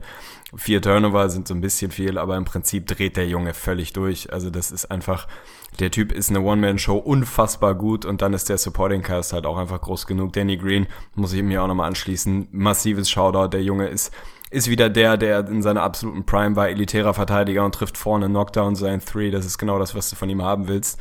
Wenn Tony Parker wirklich in den relativ begrenzten Minuten, jetzt waren es 24 irgendwie, wenn er so zwischen 20 und 25 produktive Minuten noch im Tank hat, dann sind die Spurs einfach ein, ein extrem gutes und gefährliches Team. Also dann ist da für mich die Ceiling auch nach wie vor so hoch, wie sie sein kann. Dann geht für die, für die Spurs alles. Wenn, wenn Kawhi auf dem Niveau ist und wenn der Rest, der in Anführungsstrichen Roleplayer, wenn ich Tony Parker mittlerweile so nennen darf, wirklich das weiterhin bringen kann, was sie im Moment zeigen, plus den besten Coach der Liga, dann können sie da auch all the way gehen und das Ding holen. Ist natürlich ein bisschen früh jetzt, aber im ersten Moment bin ich erstmal ganz froh. Ich mag die Spurs, ich finde es einfach geil, dass sie mal wieder es geschafft haben, zur richtigen Zeit der Saison in absoluter Hochform zu sein. Und das ist nötig, mir einfach jedes Jahr wieder Respekt ab, wie sie das Timing hinkriegen. Dass wirklich, wenn es drauf ankommt, dann kannst du die Spurs vorher noch so sehr irgendwie in Frage gestellt haben. Wenn es sein muss, dann sind sie halt da. Und das finde ich einfach faszinierend. Ja, also ich bin momentan auch wirklich all in, was die Spurs angeht. Fühle mich auch wesentlich wohler, als es vorher der Fall war. Ich habe ja gesagt, gerade gegen die Rockets könnte ich es mir ein bisschen schwieriger vorstellen. Bin ich inzwischen, habe ich echt so eine kleine Kehrtwende gemacht und würde mich da sehr, sehr wohl fühlen aus Spurs Sicht mit dem Matchup, weil das, ja, ich traue es den Spurs halt wirklich defensiv zu, das, was die Thunder gerade nicht schaffen, dass sie es wirklich schaffen, die zu limitieren. Und du hast da einfach diesen komfortablen Fakt, du musst noch nicht mal Kawhi Leonard auf James Harden stellen. Also mich würde es nicht wundern, wenn es letztendlich wirklich Danny Green ist, der sich die ganze Zeit mit Harden rumärgert und dann kannst du wirklich Kawhi Leonards Fähigkeit in den Passing Lanes ausspielen und ihn da einfach frei machen lassen. Und dann ärgert sich irgendwie ein Tony Parker mit einem Beverly rum. Das ist irgendwie schon in Ordnung. Und dann hast du einfach diese Faktoren, die die Spurs ja immer wieder ausspielen. Dann wirst du auf einmal wieder sehen, dass dann Lamarcus Aldridge, der momentan sehr, sehr kleinlaut unterwegs ist, dass der auf einmal wieder ein Riesenfaktor ist. Wenn einfach Pop der Meinung ist, dieses Matchup werden wir attackieren, dann hat so ein Lamarcus Aldridge auch einfach wieder im Tank, ähnlich wie wir es gegen OKC im letzten Jahr gesehen haben, dass er dir auf einmal wieder 30 Punkte Spiele rauslattet. Also das sind die Spurs und von daher freue ich mich wirklich sehr auf den tiefen Run, den sie hoffentlich hinlegen werden. Ja, stabil, würde ich sagen, sind wir mit der Serie auch durch, wenn du nichts mehr beizutragen hast. Ich würde vorschlagen, wir hüpfen nochmal wieder rüber in den Osten. Gehen mal zu deinen Cavs, würde ich einfach mal vorschlagen. Müssen wir, glaube ich, auch nicht in epischer Breite drüber reden. Die haben beide Spiele geholt gegen die Pacers, beide Heimspiele.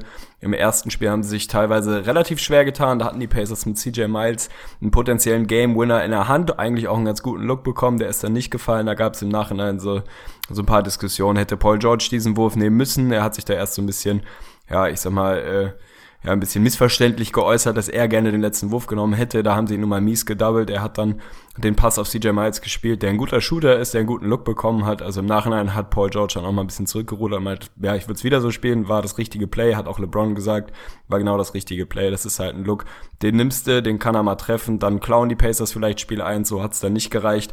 Die Cavs, jetzt ist natürlich wieder die große Diskussion, haben sie wirklich den Switch umgelegt?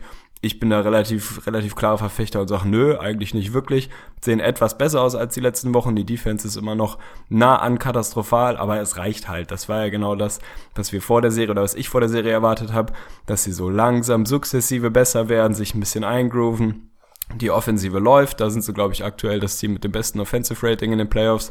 Defensive sind sie nah am anderen Ende, da produzieren sie ein Defensive Rating von 115 gegen ein Team, was selbst jetzt nicht, nicht eine besonders gute Offense ist. Also ist jetzt nicht so, als würde man sagen, sie haben jetzt defensiv da totalen Gang hochgeschaltet. Im Gegenteil, im Prinzip spielen sie mehr oder weniger das, was sie die letzten Wochen gespielt haben. Es sieht so von der Körpersprache etwas besser aus und in der Offensive läuft's halt, weil die Pacers andersrum das schlechte Defensive Rating hinstellen. Die haben einfach keine Mittel, um die Cavs da zu stoppen, auch wenn sie da theoretisch mit dem Split hätten nach Hause fahren können. Spiel 2 war dann irgendwann auch wieder spannend, obwohl das Ding eigentlich schon durch war. Also die Cavs sind so ein bisschen, ja, ein bisschen sloppy unterwegs, erarbeiten sich eine Führung mit, mit seriösem Basketball, lassen die dann immer so ein bisschen schleifen aber wissen halt auch ganz genau, wenn es sein muss, dann, dann drehen wir jetzt halt nochmal 10 Minuten ein bisschen Intensität hoch und dann gewinnen wir das Spiel schon, auch wenn Spiel 1 hätte weg sein können, aber ja, was soll man sagen, es ist ein 2-0, es ist eine Serie, die, die nie wirklich spannend war, die für mich auch nach wie vor nicht spannend ist.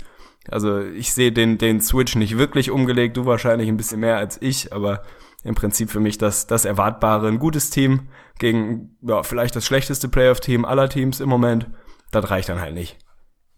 Ja, also ich würde jetzt auch nicht sagen, dass sie den Schalter umgelegt haben. Das habe ich ja auch mal bei Facebook gepostet, weil ich einfach nur mal ein paar Reaktionen hören wollte. Aber was mich schon positiv stimmt, ist, wie locked in sie einfach offensiv sind. Also die Maschine rein offensiv rollt halt einfach wieder. Da ist ein LeBron auf einem sehr, sehr stabilen Niveau und auch ein Kyrie und ein Kevin Love sind voll da. Also darauf kannst du dich verlassen. Was natürlich noch irgendwie Sorgen machen muss, normalerweise, ist halt natürlich die Defense, die nach wie vor auf einem ganz schwachen Niveau ist. Das ist auf jeden Fall klar, dass sie so viele Punkte von den Pacers zulassen, die jetzt wirklich kein gutes Offensiv Offensivteam dieser Liga sind, ist an sich ein bisschen alarmierend, aber da würde ich dann trotzdem nach wie vor behaupten, dass die Cavs in dem Sinne einfach nur so viel machen, wie sie müssen und dass sie da jetzt diesen Schalter rein defensiv einfach auch noch nicht gedrückt haben und irgendwie darauf warten, dass er endlich da der, keine Ahnung, die Zündung irgendwie losgeht. Also das sehe ich nach wie vor nicht. Es gibt defensiv natürlich Probleme und gerade wenn wir irgendwie über potenzielle Finals gegen Warriors sprechen, dann geht's wieder los. Sie sind nun mal alle ein Jahr älter geworden und wenn jetzt J.R. Smith wieder ausfällt, der defensiv ein Riesenfaktor war, dann sind sie einfach sehr geschwächt und haben tatsächlich einfach einfach keine guten Defensivspieler auf dem Court.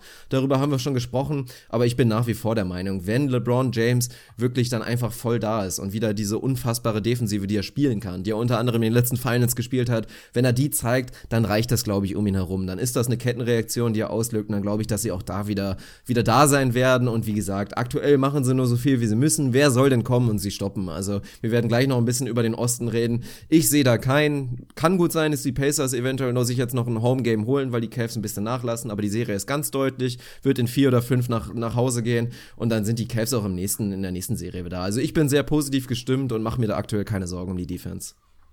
Hätte mich auch gewundert, ich habe da natürlich naturgemäß ein bisschen weniger Vertrauen in die Cavs.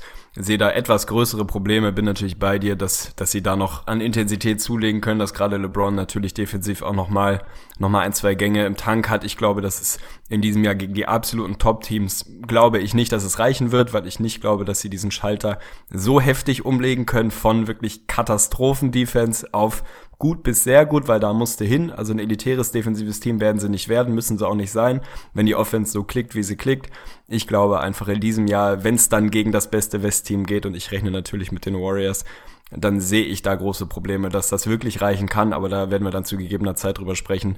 Ob es ein Team gibt im Osten, was ihnen gefährlich werden kann in der nächsten Runde, wären es entweder die Raptors oder die Bucks. Dein, dein zweites Playoff-Team, wenn man so will, neben den Cavs sind es, glaube ich, die Bucks, yep. die Spiel 1 sehr, sehr dominanter Form direkt mal geholt haben bei den Raptors, die mir mal kurz einen ins Gesicht gegeben haben, weil als ich mich aus dem Fenster gelehnt habe und gesagt habe, ich glaube nicht, dass wir wieder so ein Playoff-Struggle Kyle Lowry sehen werden, der dann mal mit Anlauf in die Scheiße getreten ist. Spiel 1 vollkommen katastrophal.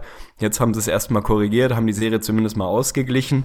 1-1 ist da der Stand. Jetzt fahren wir zurück nach Milwaukee. Ja, was sind da die großen Takeaways? Giannis Antetokounmpo ist einer der besten Spieler der Welt. Period. Peng. Der ist einfach unfassbar gut. Die Raptors mit ihrer Länge, mit ihrer Defense tun den Raptors weh. Äh, die Bucks mit ihrer Länge tun den Raptors weh. Die Raptors gerade offensiv ja, leiden mal wieder so ein bisschen darunter, dass in den Playoffs ja, es ein bisschen schwerer wird, sich auf den Jumper zu verlassen, dass das Spiel ein bisschen härter wird, man ein bisschen mehr laufen lässt. Das tut die nicht so wahnsinnig gut. Spiel 2 war jetzt vernünftig, das haben sie jetzt nicht ultra dominant gewonnen, aber da hat es mir besser gefallen ist eine super enge Serie. Ich habe sie ein bisschen klarer bei den Raptors gesehen. Bin sehr gespannt. Also theoretisch haben die Bucks das Ding jetzt in Anführungsstrichen unter Kontrolle, haben den Split bekommen, also haben Homecourt ausgeglichen. Wenn sie jetzt zu Hause ihren Job machen, dann haben sie ganz gute Karten. Ich glaube nach wie vor nicht, dass es reicht für die Bucks, weil du außerhalb von, von Giannis und Chris Middleton da einfach eigentlich für mich zu wenig hast. Andersrum, wenn, wenn Greg Monroe auf einmal elitär verteidigt und offensiv den Impact hat, den er bisher hatte und Malcolm Brockton dir irgendwie 16 Punkte gibt, dann sind sie ein Team, was, wie du immer wieder gesagt hast und ich, wo ich dir auch zugestimmt habe, dann sind sie brandheiß und brandgefährlich. Ich gehe immer noch ein bisschen vorsichtig mit den Raptors, die das jetzt zumindest mal diesen Must-Win in Spiel 2 geholt haben. Da bin ich ganz froh, dass sie den Bounceback hatten. Aber im Prinzip gehe ich mal davon aus, dass du ganz zufrieden bist mit dem Split deiner Bugs, wa? Da muss man mit zufrieden sein, aber ich glaube, rein aus objektiver Sicht sollte ein Spiel 2 aus ja, dann, dann doch wieder aus Raptors Sicht auf jeden Fall Hoffnung machen, weil da ist ja schon, also erstmal haben wir in Spiel 2 gesehen, das Play of Lowry, da hat er ja einen guten Job gemacht, dass wir das jetzt nicht unbedingt wieder sehen, das war natürlich vor allen Dingen für den Kopf ein ganz, ganz wichtiger Bounceback, dass er und auch De, De Rosen eine gute bis, ja, eine solide bis gute Leistung gezeigt haben und dass es dann letztendlich gereicht hat und du hast ja auf jeden Fall auch schon die Adjustments gesehen, also sie haben wirklich Janis Antetokounmpo ja so unfassbar beschäftigt, sie haben wirklich, Zitat Stan Van Gunny, wir, wir machen einfach eine fucking Wall vor ihm, das haben sie wirklich gemacht. Also das war, das war schon, war schon auch spannend zu sehen, wirklich, wie sie da einfach drei bis vier Jungs einfach vor ihn gestellt haben, um einfach irgendwie da die Zone dicht zu bekommen. Janis war trotzdem gut, hat wieder eine gute Statline aufgelegt, aber sie haben ihn doch schon sehr, sehr deutlich limitiert. Und da habe ich halt schon auch in, in der ersten Halbzeit von Spiel 1 habe ich mir wirklich schon ein bisschen Sorgen gemacht, weil Janis war ja sensationell in Spiel 1, selbstverständlich, aber der hätte noch wesentlich mehr gehen können, gerade auch Thema Assists und so weiter. Es war halt schon alarmierend er hat so oft das Double Team gezogen, passt dann zu einem offenen Mann und da passiert halt einfach nichts. Dann passiert halt original nichts. Also Malcolm Brockton, klar, macht mal einen guten Job und haut dann einfach mal einen Dreier rein, aber im Prinzip ist das schon viel wenig drumherum. Und ich habe mir einfach eigentlich während Spiel 1 und ich war relativ lange der Meinung, dass sie das nicht holen werden, weil es in der ersten Halbzeit nicht gut aussah, bevor dann wirklich die Raptors komplett nachgelassen haben in der zweiten Halbzeit. Und als dann noch Ibaka, der vorher sensationell war, weggebrochen ist, dachte ich mir eigentlich die ganze Zeit, boah, okay, die Bucks sind wirklich einfach noch nicht annähernd so weit, aber stell dir mal bitte ein Team Team vor mit einem Janis Antetokounmpo und Shootern um ihn herum. Mit komplett Shootern, am besten noch mit einer Stretch 5. Also lassen Thornmaker meinetwegen ranwachsen, stell ansonsten ein gutes Defensivteam mit einfach so 3D-Guys um ihn herum und das Team ist so gut direkt. Also ohne Scheiß. Da habe ich die ganze eigentlich nur für die Zukunft gedacht. Aber auch jetzt können sie schon gefährlich sein, weil du hast jetzt in Spiel 2 gesehen, Chris Middleton Katastrophenspiel gehabt, was seinen eigenen Wurf anging, Spiel 1. Der war auf einmal da und macht allgemein wirklich einen guten Eindruck, gefällt mir auch gut. Ich hatte nicht mehr ganz in Erinnerung, dass äh, Chris Middleton wirklich, also dass da der Spiegel schon mal kaputt gehen kann, wenn er da reinguckt. Also ich weiß nicht, ob es die Friesen ist. Ich habe Chris Middleton ein bisschen hübscher in Erinnerung gehabt, aber egal, darum geht's ja nicht. Aber auf jeden Fall also ein sehr, sehr guter Basketballer, gefällt mir mega gut sein Skillset.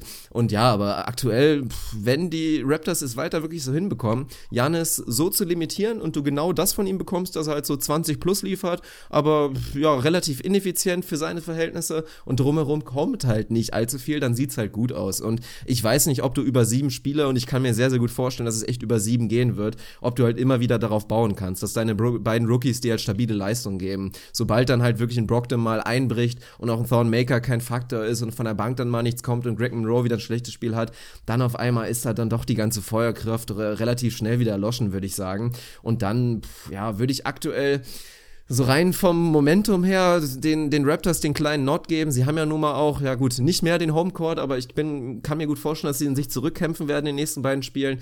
Aber klar, sobald Janis wirklich wieder noch eine Schippe drauflegen kann und einfach die ganzen Double- und Triple-Teams ignoriert und einfach weiter sensationell ist, dann kann er das Ding ohne Probleme holen für die Bugs.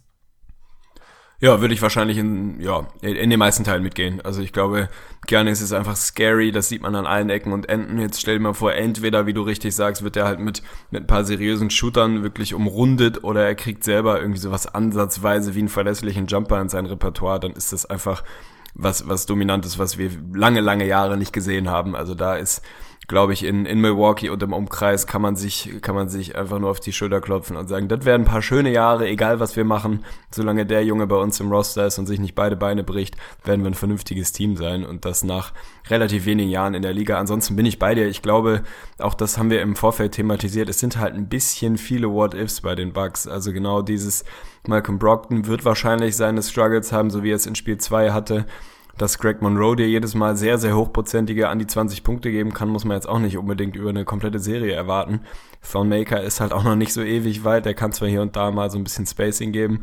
Tony Snell ist im Moment sehr, sehr gut unterwegs. Ob das jetzt über potenziell sieben Spiele aufrechtzuerhalten ist, ja, also für mich sind die Raptors, deshalb habe ich sie im Vorfeld ja auch relativ klar vorne gesehen einfach das doch recht deutlich bessere Team, auch wenn sie nicht in der Lage sein werden, den besten Spieler der Serie zu stellen, vermutlich. Und normalerweise ist das ja recht häufig ein Indikator für äh, die Chancen sind nicht so ewig groß, wenn du irgendwie den, den klar besten Spieler nicht auf deiner Seite hast.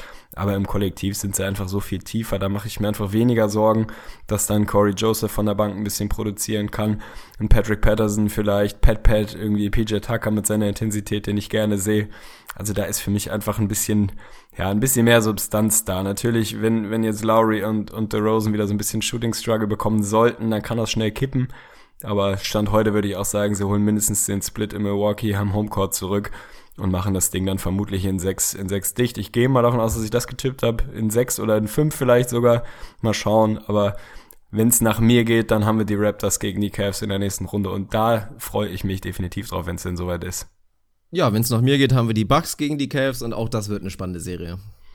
Ja, stabil. Dann lass uns doch mal weiterschauen. Was haben wir noch? Wir haben die Wizards und die Hawks noch und ich glaube, wir haben noch die Clippers und die Jazz. Dann lass doch mal kurz im Osten bleiben. Das können wir, glaube ich, relativ schnell abhandeln. Für dich hast du vorhin gesagt, eine Serie, wo du nicht wirklich einen Favoriten hast. Ist bei mir ähnlich. Ich habe ein bisschen mehr Liebe als du für Bradley Beal und John Wall. Von daher, wenn ich mich entscheiden müsste, würde ich tatsächlich, sorry an Dennis Schröder, von der Sympathie mit den Wizards gehen. Sie sind für mich auch klar das bessere Team gewesen im Vorfeld brennen jetzt nicht alles ab bisher, aber haben ihren Job gemacht, haben Homecourt protected, haben da beide Spiele geholt. John Wall sieht gut aus. Schröder spielt gute Playoffs bisher, auch wenn es nur zwei Spiele sind. Aber ich bin da weiterhin sehr optimistisch, wie ich es im Vorfeld der Serie schon war, dass die Wizards das relativ problemlos nach Hause bringen werden. Ich kann mir nicht vorstellen, dass die Hawks jetzt wirklich beide Heimspiele gewinnen und dann vielleicht Spiel 5 sogar nochmal holen können und irgendwie Three Straight da holen können gegen die Wizards. Sie sehen für mich einfach einfach zu gut aus, zu stabil aus. Da ist hier und da mal so ein bisschen Struggle, aber im Prinzip sind sie für mich dann doch das recht klar bessere Team. Können sich auch mal erlauben, dass ein Otto Porter und, und Morris mal ein bisschen schwächeres Spiel hat. wenn der Backcourt so produziert, wie er produziert, Ward 32, Beal 31, dann, ja, dann sind sie für mich einfach, einfach eine Stufe besser, auch wenn es nur 4 gegen 5 ist. Aber ähm, ja, sollte mich sehr, sehr wundern, wenn diese Serie nochmal echt spannend würde. Siehst du das irgendwie anders? Nee, glaube ich auch. Also gefällt mir wirklich sehr gut, was die Wizards da machen. Einfach diese Kombination aus einfach diesem geilen Backcourt und John Wall spielt einfach wirklich gerade sehr, sehr gute Playoffs. Das habe ich auch von ihm erwartet. Das war vorher für mich die große Enttäuschung, auch wenn da Verletzungen mit irgendwie im Spiel waren. Das, was er gerade spielt, muss er halt wirklich zeigen, wenn er ein echter Superstar sein will. Und auf dem Niveau ist er wirklich gerade. Und das dann in Verbindung mit dieser Toughness, die die Wizards dir da wirklich geben, das ist schon, ist schon nicht ohne. Also Paul Millsap hat sich ja auch danach ein bisschen beschwert, ein Gortat oder vor allen Dingen auch, was dir auf einmal ein Markeith Morris gibt, der mir extrem extrem gut gefällt. Also oh, ja. schmeißt die Jungs da wirklich rum, aber spielt einfach geilen Playoff-Basketball. Genauso muss das sein. Und da darf man dann auch nicht in, ja, rumheulen, wie man immer so blöd sagt. Also deswegen fand ich auch, ich fand die Hawks wirklich absolut soft in Spiel 1, gerade auch in Paul Millsap, hat mir nicht gefallen. Also ich weiß nicht, da ist er, glaube ich, auch einfach zu nett für. Also gerade so, wie sie mit ihm umgegangen sind, es war teilweise überhart, aber das sind halt die Playoffs und da hätte ich mir einfach mal eine Reaktion erwünscht und Paul Millsap hat sich das einfach gefallen lassen. Also der hat ja auch wirklich nicht eine Interaktion mit einem Spieler gehabt, hat dann einfach immer nur weggeguckt und hat irgendwie mit so einem leicht beleidigten Gesicht einfach weitergespielt. Das reicht mir irgendwie nicht. Also entweder springen da seine Teammates in die Bresche und dann kommt einfach mal ein Dwight Howard und stellt mal einen überharten Pick oder er macht es einfach mal selber. Also das gehört da irgendwie mit zu. Das ist mir zu wenig, da halten sie zu wenig gegen und ja, das, das reicht dann in letzter Konsequenz nicht. Auch wenn Paul Millsap rein sportlich eine gute Antwort gegeben hat in Spiel 2, ist mir das dann dennoch so ein bisschen zu wenig. Also das ist irgendwie Larifari-Basketball der Hawks, nichts, ja, nicht Fisch, nicht Fleisch. Du weißt nicht so richtig, was du bekommst. Dwight Howard existiert einfach gar nicht und auch der muss ja. ein Riesenfaktor sein in der Serie. Also da, das muss ich auch Dennis Schröder einfach wieder anprangern. Das ist mir zu wenig. Auch wenn sie ihn natürlich nicht aufposten sollen. Auch ein DeAndre Jordan bekommt einfach rein aus dem Flow des Spiels wesentlich mehr, als es jetzt ein Dwight Howard gerade bekommt. Und das ist ja die Rolle, die wir alle für Dwight uns wünschen. Einfach einen sehr, sehr aktiven Dwight, der an vielen Bällen dran ist. Nicht in Post-Up-Situationen, aber halt in allen anderen Situationen. Und das schaffen sie gerade nicht. Sie kriegen ihn defensiv nicht rein. Sie kriegen ihn an den Brettern nicht rein. Letztendlich lassen sie ihn kaum spielen. Ist irgendwie eine schwierige Sache. Dennis Schröder, meiner Meinung nach, im letzten Spiel auch nicht wirklich ein gutes Spiel gemacht, dass er da eine aus acht geht von draußen. Muss auch nicht unbedingt sein, das ist nicht der richtige Weg. Er hat wieder seinen sehr geilen ersten Schritt gezeigt, der einfach nicht zu verteidigen ist. Also selbst an einem John Wall zieht er da ja wirklich ohne Probleme vorbei. Das ist ja wirklich eine spannende Sache. Und ansonsten Takeaway, der größte Takeaway für mich, John Wall hasst Dennis Schröder. Es ist wirklich so geil. Also die beiden, dieses direkte Duell, das ist sehr, sehr unterhaltsam. Da gibt es ja auch einen kleinen Ursprung. Äh, Habe ich mich auch nochmal dran erinnert, vor zwei Jahren, 2015, als John Wall eben mit seiner, mit seinem Handgelenkbruch an seiner, an seiner Nicht-Wurfhand gespielt hat, da soll es ja mal den Vorfall gegeben haben, dass Dennis Schröder oder John Wall hätte überhört, dass Dennis Schröder zu Kent Basemore gegangen ist und gesagt hat, ja, hau ihm doch einfach auf seine kaputte Hand. Und John Wall dann natürlich, ja, nicht so ganz freundlich darauf reagiert hat. Gab es auch ein sehr, sehr schönes Video, eine kleine Szene, als er da über ihn rübergestopft hat im letzten Spiel oder so an ihm vorbei, sagen wir mal, guckt er danach einfach nur wirklich stare down und sagt irgendwie nur so, boy, what the fuck is wrong with you und so. Also er hasst ihn wirklich und es ist geil, einfach so ein, so ein, ja, also Dennis Schröder macht's ja auch gut. Der setzt jetzt nicht irgendwie zurück, der hält gut gegen. Der ist ja auch so ein positives Arschloch auf dem Feld. Also das ist ein schönes Duell, finde ich. Das sieht man gerne in den Playoffs. Ja, würde ich unterschreiben. Macht diese Serie, die ansonsten, was die persönlichen Sympathien angeht, so ein bisschen für mich oder für uns beide belanglos, ist ein bisschen interessanter. Finde ich ein schönes Duell. Rein sportlich ist natürlich John Wall zwei, drei Klassen über Dennis Schröder. Wird es vermutlich auch immer bleiben, aber zeigt ihm da im Moment im, im direkten Duell so ein bisschen die Grenzen auf. Aber bin ich schon bei dir bei den Hawks, ist, ist es im Kollektiv einfach zu wenig. Millsap eine gute Reaktion gezeigt, ein bisschen tougher unterwegs gewesen, 15 Freiwürfe genommen in, in Spiel 2, 14 davon reingeknallt. Also hat es da wirklich ein bisschen, ein bisschen besser geschafft, an die Linie zu kommen allgemein die Hawks extrem stark von der Linie gewesen. Dafür ging von draußen nichts. Das würde ich Schröder auch mit ankreiden. Ein aus acht ist ein bisschen wenig. Erst recht, wenn, auch das haben wir immer wieder thematisiert, du einen verlässlichen Dreier brauchst, um da wirklich die Lanes ein bisschen frei zu machen, um dann mit deinem schnellen ersten Schritt wirklich respektiert zu werden und vorbeizukommen. Insgesamt hat er mir trotzdem für das, was die Hawks da spielen, in Spiel 2 ganz gut gefallen. 8 aus 21 ist nicht überragend, aber ist schon, ist schon soweit okay. Der hat da für mich noch von den Startern einen der besseren Jobs gemacht. Millsap natürlich stark gewesen, aber das reicht dann irgendwo nicht. Wenn Dwight Howard ein absoluter Non-Faktor ist, der ist komplett raus. Kent Bazemore kommt jetzt von der Bank, ist jetzt auch nicht so der Junge, wo man sagt, der läuft auf einmal völlig heiß. Tim Hardaway Jr. ist halt Tim Hardaway Jr. bei allem Respekt, aber von dem würde ich jetzt auch nicht erwarten, dass er dir da konstant über die Serie 20, 25 Punkte gibt, auch wenn es in Spiel 2 irgendwie 19 waren. Aber insgesamt ist es da halt nicht ganz genug gegen wirklich eine Männertruppe. Also für mich, die Wizards Absolut, machen so ein ja. bisschen ja, ein bisschen, äh, erinnern ein bisschen an, an Memphis vor ein paar Jahren, sind einfach ein toughes Team, ein gutes Team mit, mit zwei Superstars, wenn man so will, und einfach mit einer Handvoll Jungs, die die bereit sind, die vom Kopf bereit sind, die vom Körper bereit sind, die richtig Bock haben, sich da in jeden Post abzuschmeißen. Gerade natürlich ein Marcin Gotthard, der immer einfach ein Beast ist, der dir gestern wieder 14, 10 und 5 Blocks gibt. So ein bisschen sneaky under the radar, einfach jemand ist, den ich in den Playoffs feier. Und absolut Markeith Morris, der zwar, was das Scoring angeht, gestern äh, kein Faktor war oder vorgestern noch mal das Spiel war, aber ansonsten einfach absolut bereit ist. Die sind die sind voll da, mache ich mir tatsächlich aus Ursatzsicht keine Sorgen, dass sie das Ding wahrscheinlich schon in fünf irgendwie nach Hause bringen. Und dann ist das definitiv ein Team, was man erstmal vermeiden möchte. Also auch wenn es da meine Bulls werden sollten, die Wizards sehen für mich wahrscheinlich nach den Cavs im Osten im Moment am besten aus, auch wenn meine Bulls zwar 2-0 vorne sind. Aber Washington mit, mit einem John Wall, der im absoluten Borderline-MVP-Modus unterwegs ist, mit einem Beal, der in den Playoffs irgendwie, warum auch immer, einfach immer da ist, der spielt immer gute Playoffs in seinem Leben, da kannst du einen Lock hintermachen. Und dann einfach so einen Haufen Männer, die richtig Bock haben. Ja, das ist schon eine ganz, ganz stabile Mischung, würde ich sagen. Ja, also ich freue mich auf jeden Fall auf die Semifinals. Wenn es dann die Bulls gegen die Wizards werden, wird, glaube ich, sehr spannend. Könnte wirklich eine, eine schöne, taffe, körperliche Serie werden. An sich natürlich gerade für mich die Wizards, weil ja mein Traumfinale mit den Bucks jetzt nicht mehr passieren kann. Die glasklaren Favoriten auf die Conference Finals dann wahrscheinlich gegen die Cavs. Aber muss man mal gucken. Also inzwischen traue ich deinen Bulls wirklich viel zu. Jawohl, soweit haben wir es erster Playoff-Podcast und wir trauen den Bulls auf einmal die Conference Finals zu. Das gefällt mir sehr, sehr gut. Ja, so muss es doch laufen. Einfach mal so richtig schön komische Geschichten. Naja, letztes Spiel. Und ich glaube, wir müssen ja nicht groß dran vorbeireden. Dass Rudy Gobert fehlt, hat man dann im zweiten Spiel auf einmal doch gesehen. Eins und eins steht da gerade die Serie aus Prinzip, im Prinzip aus Jazz-Sicht wirklich alles richtig gelaufen. Wir hatten in Spiel eins nach der wirklich diesem Riesenschock in der allerersten Szene, nachdem Rudy Gobert irgendwie einen Screen stellen will, kriegt er ein bisschen einen gegens Knie, knickt da so ein kleines bisschen weg. Man hatte echt schon ein bisschen Sorgen, Kreuzband, Meniskus, was auch immer. Letztendlich war es nicht so schlimm. Sie haben das Spiel gewonnen durch einen mal wieder patentierten Joe Johnson Game Winner. Unfassbar, dass der einfach immer wieder wirklich so ein Faktor ist. ISO Joe, Clutch Joe, es ist einfach, es ist halt wirklich, also da kannst du sagen, was du willst, Clutch ist der Mann. Da haben sie das Spiel 1 geklaut, aber in Spiel 2 hat man dann doch, glaube ich, relativ klar gesehen, dass einfach Rudy dann doch wirklich an allen Ecken und Enden fehlt. Da waren die Jazz auch so ein kleines bisschen soft an den Brettern und haben dann einfach zu wenig wirklich bekommen von ihren Main Guys, auch von einem Hayward um dann irgendwie gegen gute und stabile Clippers dann irgendwie gegenzuhalten. Da hatte die Andre Jordan, für den ist es dann natürlich ein Spielplatz. Ich finde, sie haben sie in Spiel 1 so ein kleines bisschen überrascht. Das war wirklich gar nicht so schlecht. Da haben sie sich voll auf so dieses Big, also Bully Ball mit Rudy Gobert haben sie sich eingestellt und dann war das eine riesen Überraschung, dass da auf einmal ein Favors da stand, der Court ein kleines bisschen breiter wurde.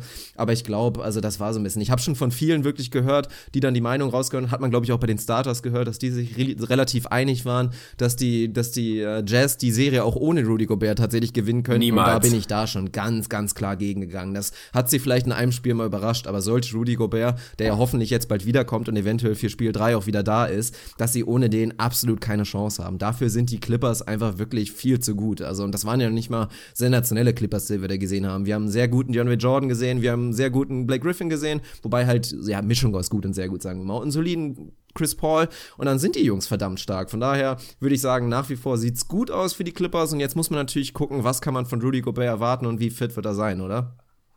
Ja, habe ich nichts, nichts entgegenzusetzen. Ich habe es auch gehört bei den Starters, irgendwie die, die relativ einfach plakative Frage, können die Jazz die Serie auch ohne Gobert gewinnen, wo ich impulsiv dachte, muss man das wirklich diskutieren? Also, nee, bei allem, bei aller Liebe für die Jazz, ohne den wahrscheinlich besten Center der Liga, den besten, zweitbesten Verteidiger oder zumindest unter den Big Men den besten Verteidiger, ohne deinen defensiven Anker, ohne den Liga der Leader im, ich glaube, Offensive und Defensive Rating oder was auch immer, also, oder Box plus minus offensiv und defensiv, also einer, der gerade in den Advanced Metriken unfassbar weit vorne ist und der ja ja, der elementar ist für das, was die Jazz spielen. Ich bin bei dir. In Spiel 1 hat es funktioniert, als sie ein bisschen kleiner waren, als dann viel mit Boris Diaw auf der 5 unterwegs war und Derek Favors einen sehr guten Job gemacht hat. Da wussten die Clippers nicht so richtig, was machen wir da jetzt? Da war ich ein bisschen tatsächlich auch enttäuscht von Doc Rivers, der da in-game nicht wirklich richtige Adjustments gezogen hat und das besser, ja, besser verstanden hat, das zu nutzen. Aber ohne, ohne Rudy Gobert haben die Jazz keinen Stich in dieser Serie. Also das wäre auch tatsächlich ein Armutszeugnis für die Clippers, wenn sie das nicht schaffen, diese Serie zu gewinnen ohne Rudy Gobert. Insofern, allein damit es spannend bleibt, hoffe ich, dass, dass er schnell wieder da ist, dass er möglichst für Spiel 3 wieder da ist, spätestens für Spiel 4, sodass wir dann vielleicht mit einem, mit einem 2-2 in Spiel 5 zurück nach LA fahren und dann da wirklich nochmal in voller Montur ja, die Jazz auch so sehen können, wie wir, wie wir uns das erhofft haben. Also das wäre schon ein bisschen tragisch, wenn das jetzt irgendwie so zu Ende geht, ihr Playoff Run. Sie haben in der Regular Season wie kein anderes Team wirklich von Verletzungen sind sie geplagt gewesen, haben es trotzdem geschafft, einen guten Seat, einen guten Record, 51 Wins, da 51 Siege hinzulegen. Es wäre einfach tragisch, wenn sie jetzt in den Playoffs nicht die Chance bekämen, das wirklich mal in voller Montur zu schauen, wie weit es denn gehen kann mit dem Team. Von daher hoffe ich, dass seine Beinprellung, Knieprellung, was auch immer es dann am Ende des Tages tatsächlich ist, jetzt irgendwie schnell ausgeheilt ist. Offenbar sind Bänder und so weiter alle einigermaßen heile geblieben. Ja, aber nein, ohne, ohne Rudy Gobert werden sie da keinen Stich sehen. Die, die Blickers, ja, gutes Spiel 2, haben das Ding relativ souverän am Ende gewonnen. Dass die Andre dann wütet, 18 Punkte, 15 Rebounds, ist nicht weiter überraschend. Den können sie dann halt nicht mehr wirklich containen, auch wenn Favors da irgendwie versucht hat zu retten, was nicht mehr zu retten ist, das langt dann halt nicht. Insofern, wir brauchen, wir sage ich jetzt nochmal bewusst, also meine Jazz, auf die ich an 6 gegangen bin, brauchen Rudy so schnell es geht irgendwie zurück. Ansonsten fürchte ich, wird das Ding relativ schnell beendet sein. Du bist tatsächlich auf die Jazz gegangen in 6, oder was? Jo. Oh, wusste ich gar nicht mehr, aber ich habe schon Clippers gesagt, oder? Ich bin mir nicht mehr Ich glaube ja. Ich, ja, ich meine ich ja. schon. Also natürlich, das haben wir auch direkt wieder gesagt. Eigentlich haben wir uns dann die Clippers gerichtet und haben irgendwie gesagt, ja, das kann alles durcheinander gewürfelt werden, sobald sich einer verletzt. Jetzt waren es ausnahmsweise mal nicht die Clippers. Von daher sollte man da aktuell, glaube ich, relativ selbstbewusst sein, auch wenn die Jazz natürlich sich Homecourt geklaut haben.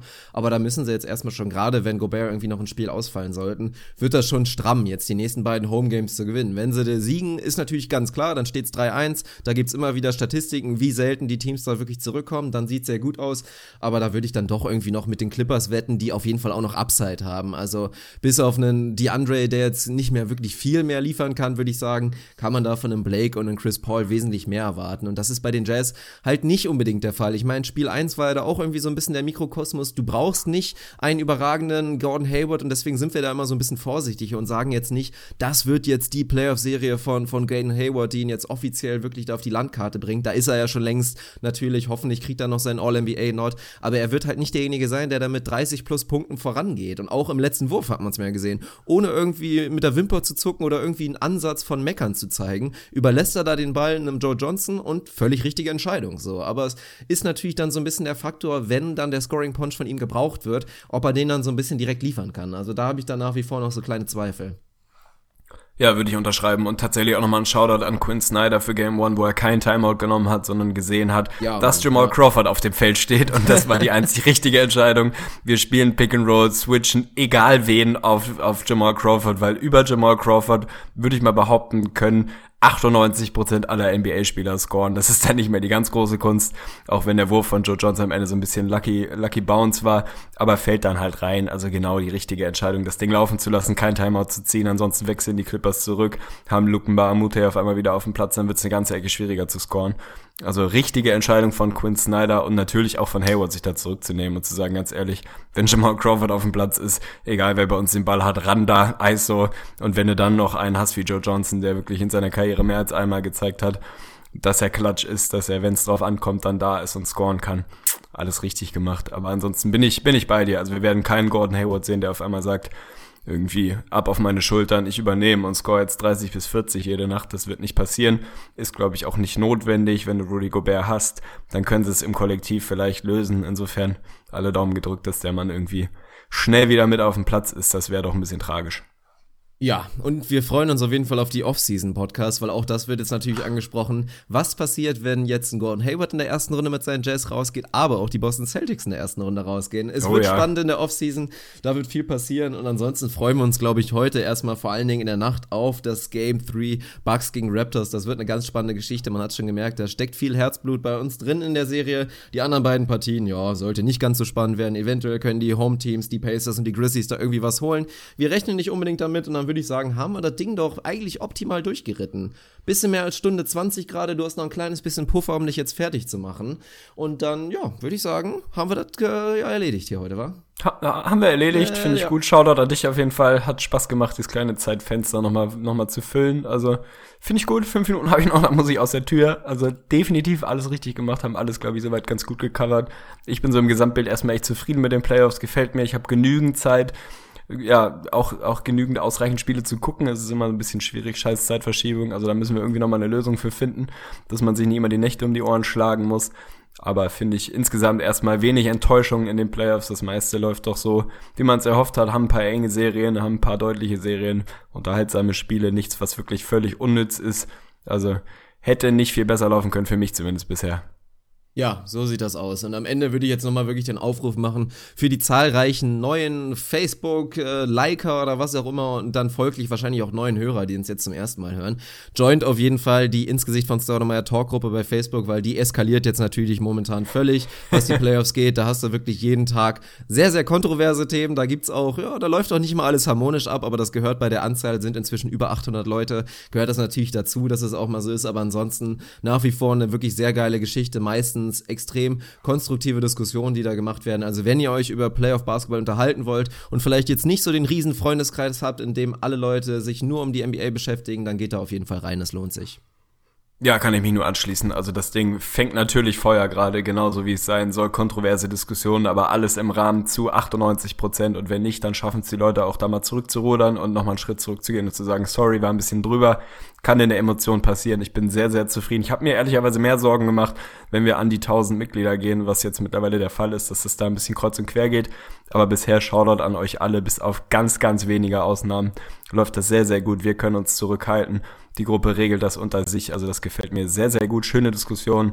Also kommt da auf jeden Fall rein. Kommt auf unserer Facebook-Seite vorbei, falls das der eine oder andere noch nicht gemacht hat. Da nähern wir uns mit großen Schritten der 1000, was für uns oh, tatsächlich ja, die muss demnächst fallen. Wird. Dann denken wir uns die auch noch muss, irgendwas aus. Die muss in den Playoffs fallen. Die muss in den Playoffs fallen. Also das ist für mich absolut das Ziel, dass sobald hier die NBA Championship durch ist, will ich 1000 Likes auf Facebook oh, warte, haben. Da können wir doch mal direkt ein Datum setzen, würde ich sagen. Wir haben jetzt noch nämlich, ich werde nämlich de demnächst, nicht dieses Wochenende, sondern das danach, werde ich in Hamburg sein. Wir werden zwar Oh ja, jetzt leider stimmt. nicht so mega viel Zeit haben, um jetzt groß für den Podcast zu produzieren, aber wir versprechen jetzt mal direkt. Wir haben also noch acht bis neun Tage. Wenn wir bis dahin die 1000 Likes bei Facebook geknackt haben, werden wir uns auf jeden Fall irgendwas ganz Schönes ausdenken und irgendein Special machen, was wir dann natürlich schön Angesicht zu Angesicht, wenn Arne und ich uns mal sehen, da werden wir uns auf jeden Fall Naked was Geiles Podcast. ausdenken. Naked werden uns- Podcast. Was für, was, was, was?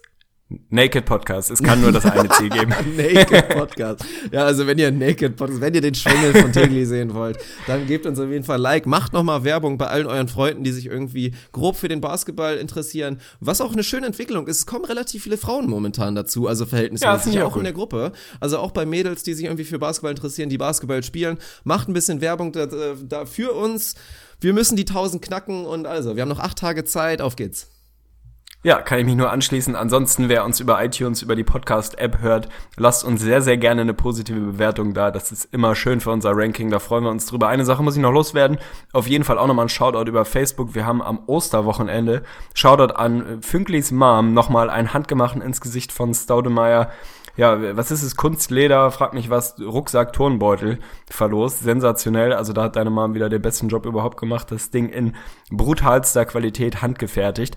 Haben das über Facebook verlost und drum gebeten, uns einfach mal interessehalber wissen zu lassen, wie ihr denn auf uns aufmerksam geworden seid und wann ihr angefangen habt, uns zu hören. Und da sind echt ein paar sehr, sehr schöne Antworten gekommen. Also das fand ich tatsächlich mal ganz interessant, ein bisschen hinter die Kulissen zu kommen, dass es tatsächlich Leute gibt, die auf unsere Sticker, die wir so ein bisschen in der Weltgeschichte verteilt haben, aufmerksam geworden sind.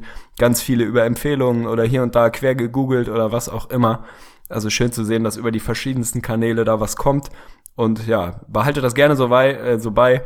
Empfehlt uns weiter, wenn ihr irgendwie findet, dass, dass sich das lohnt, hier mal reinzuhören. Freuen wir uns, wenn die Gruppe immer größer wird.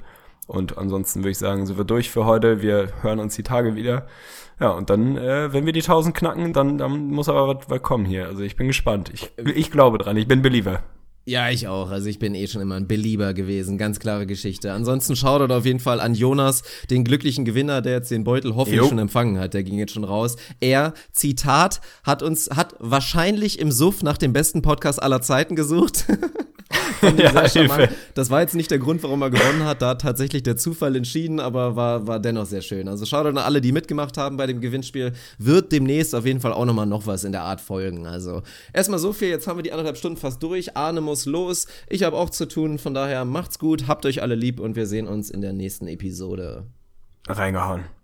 Buckle up for Kobe Bryant. Kobe Bryant just sucked the gravity out of the target I set. think this is going back to Joe Johnson. Four seconds left. Double overtime. Nets looking for the win. Johnson the step back.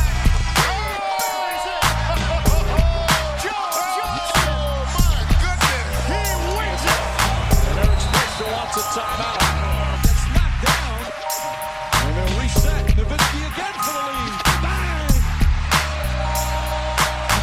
ins Gesicht von Staudemeyer.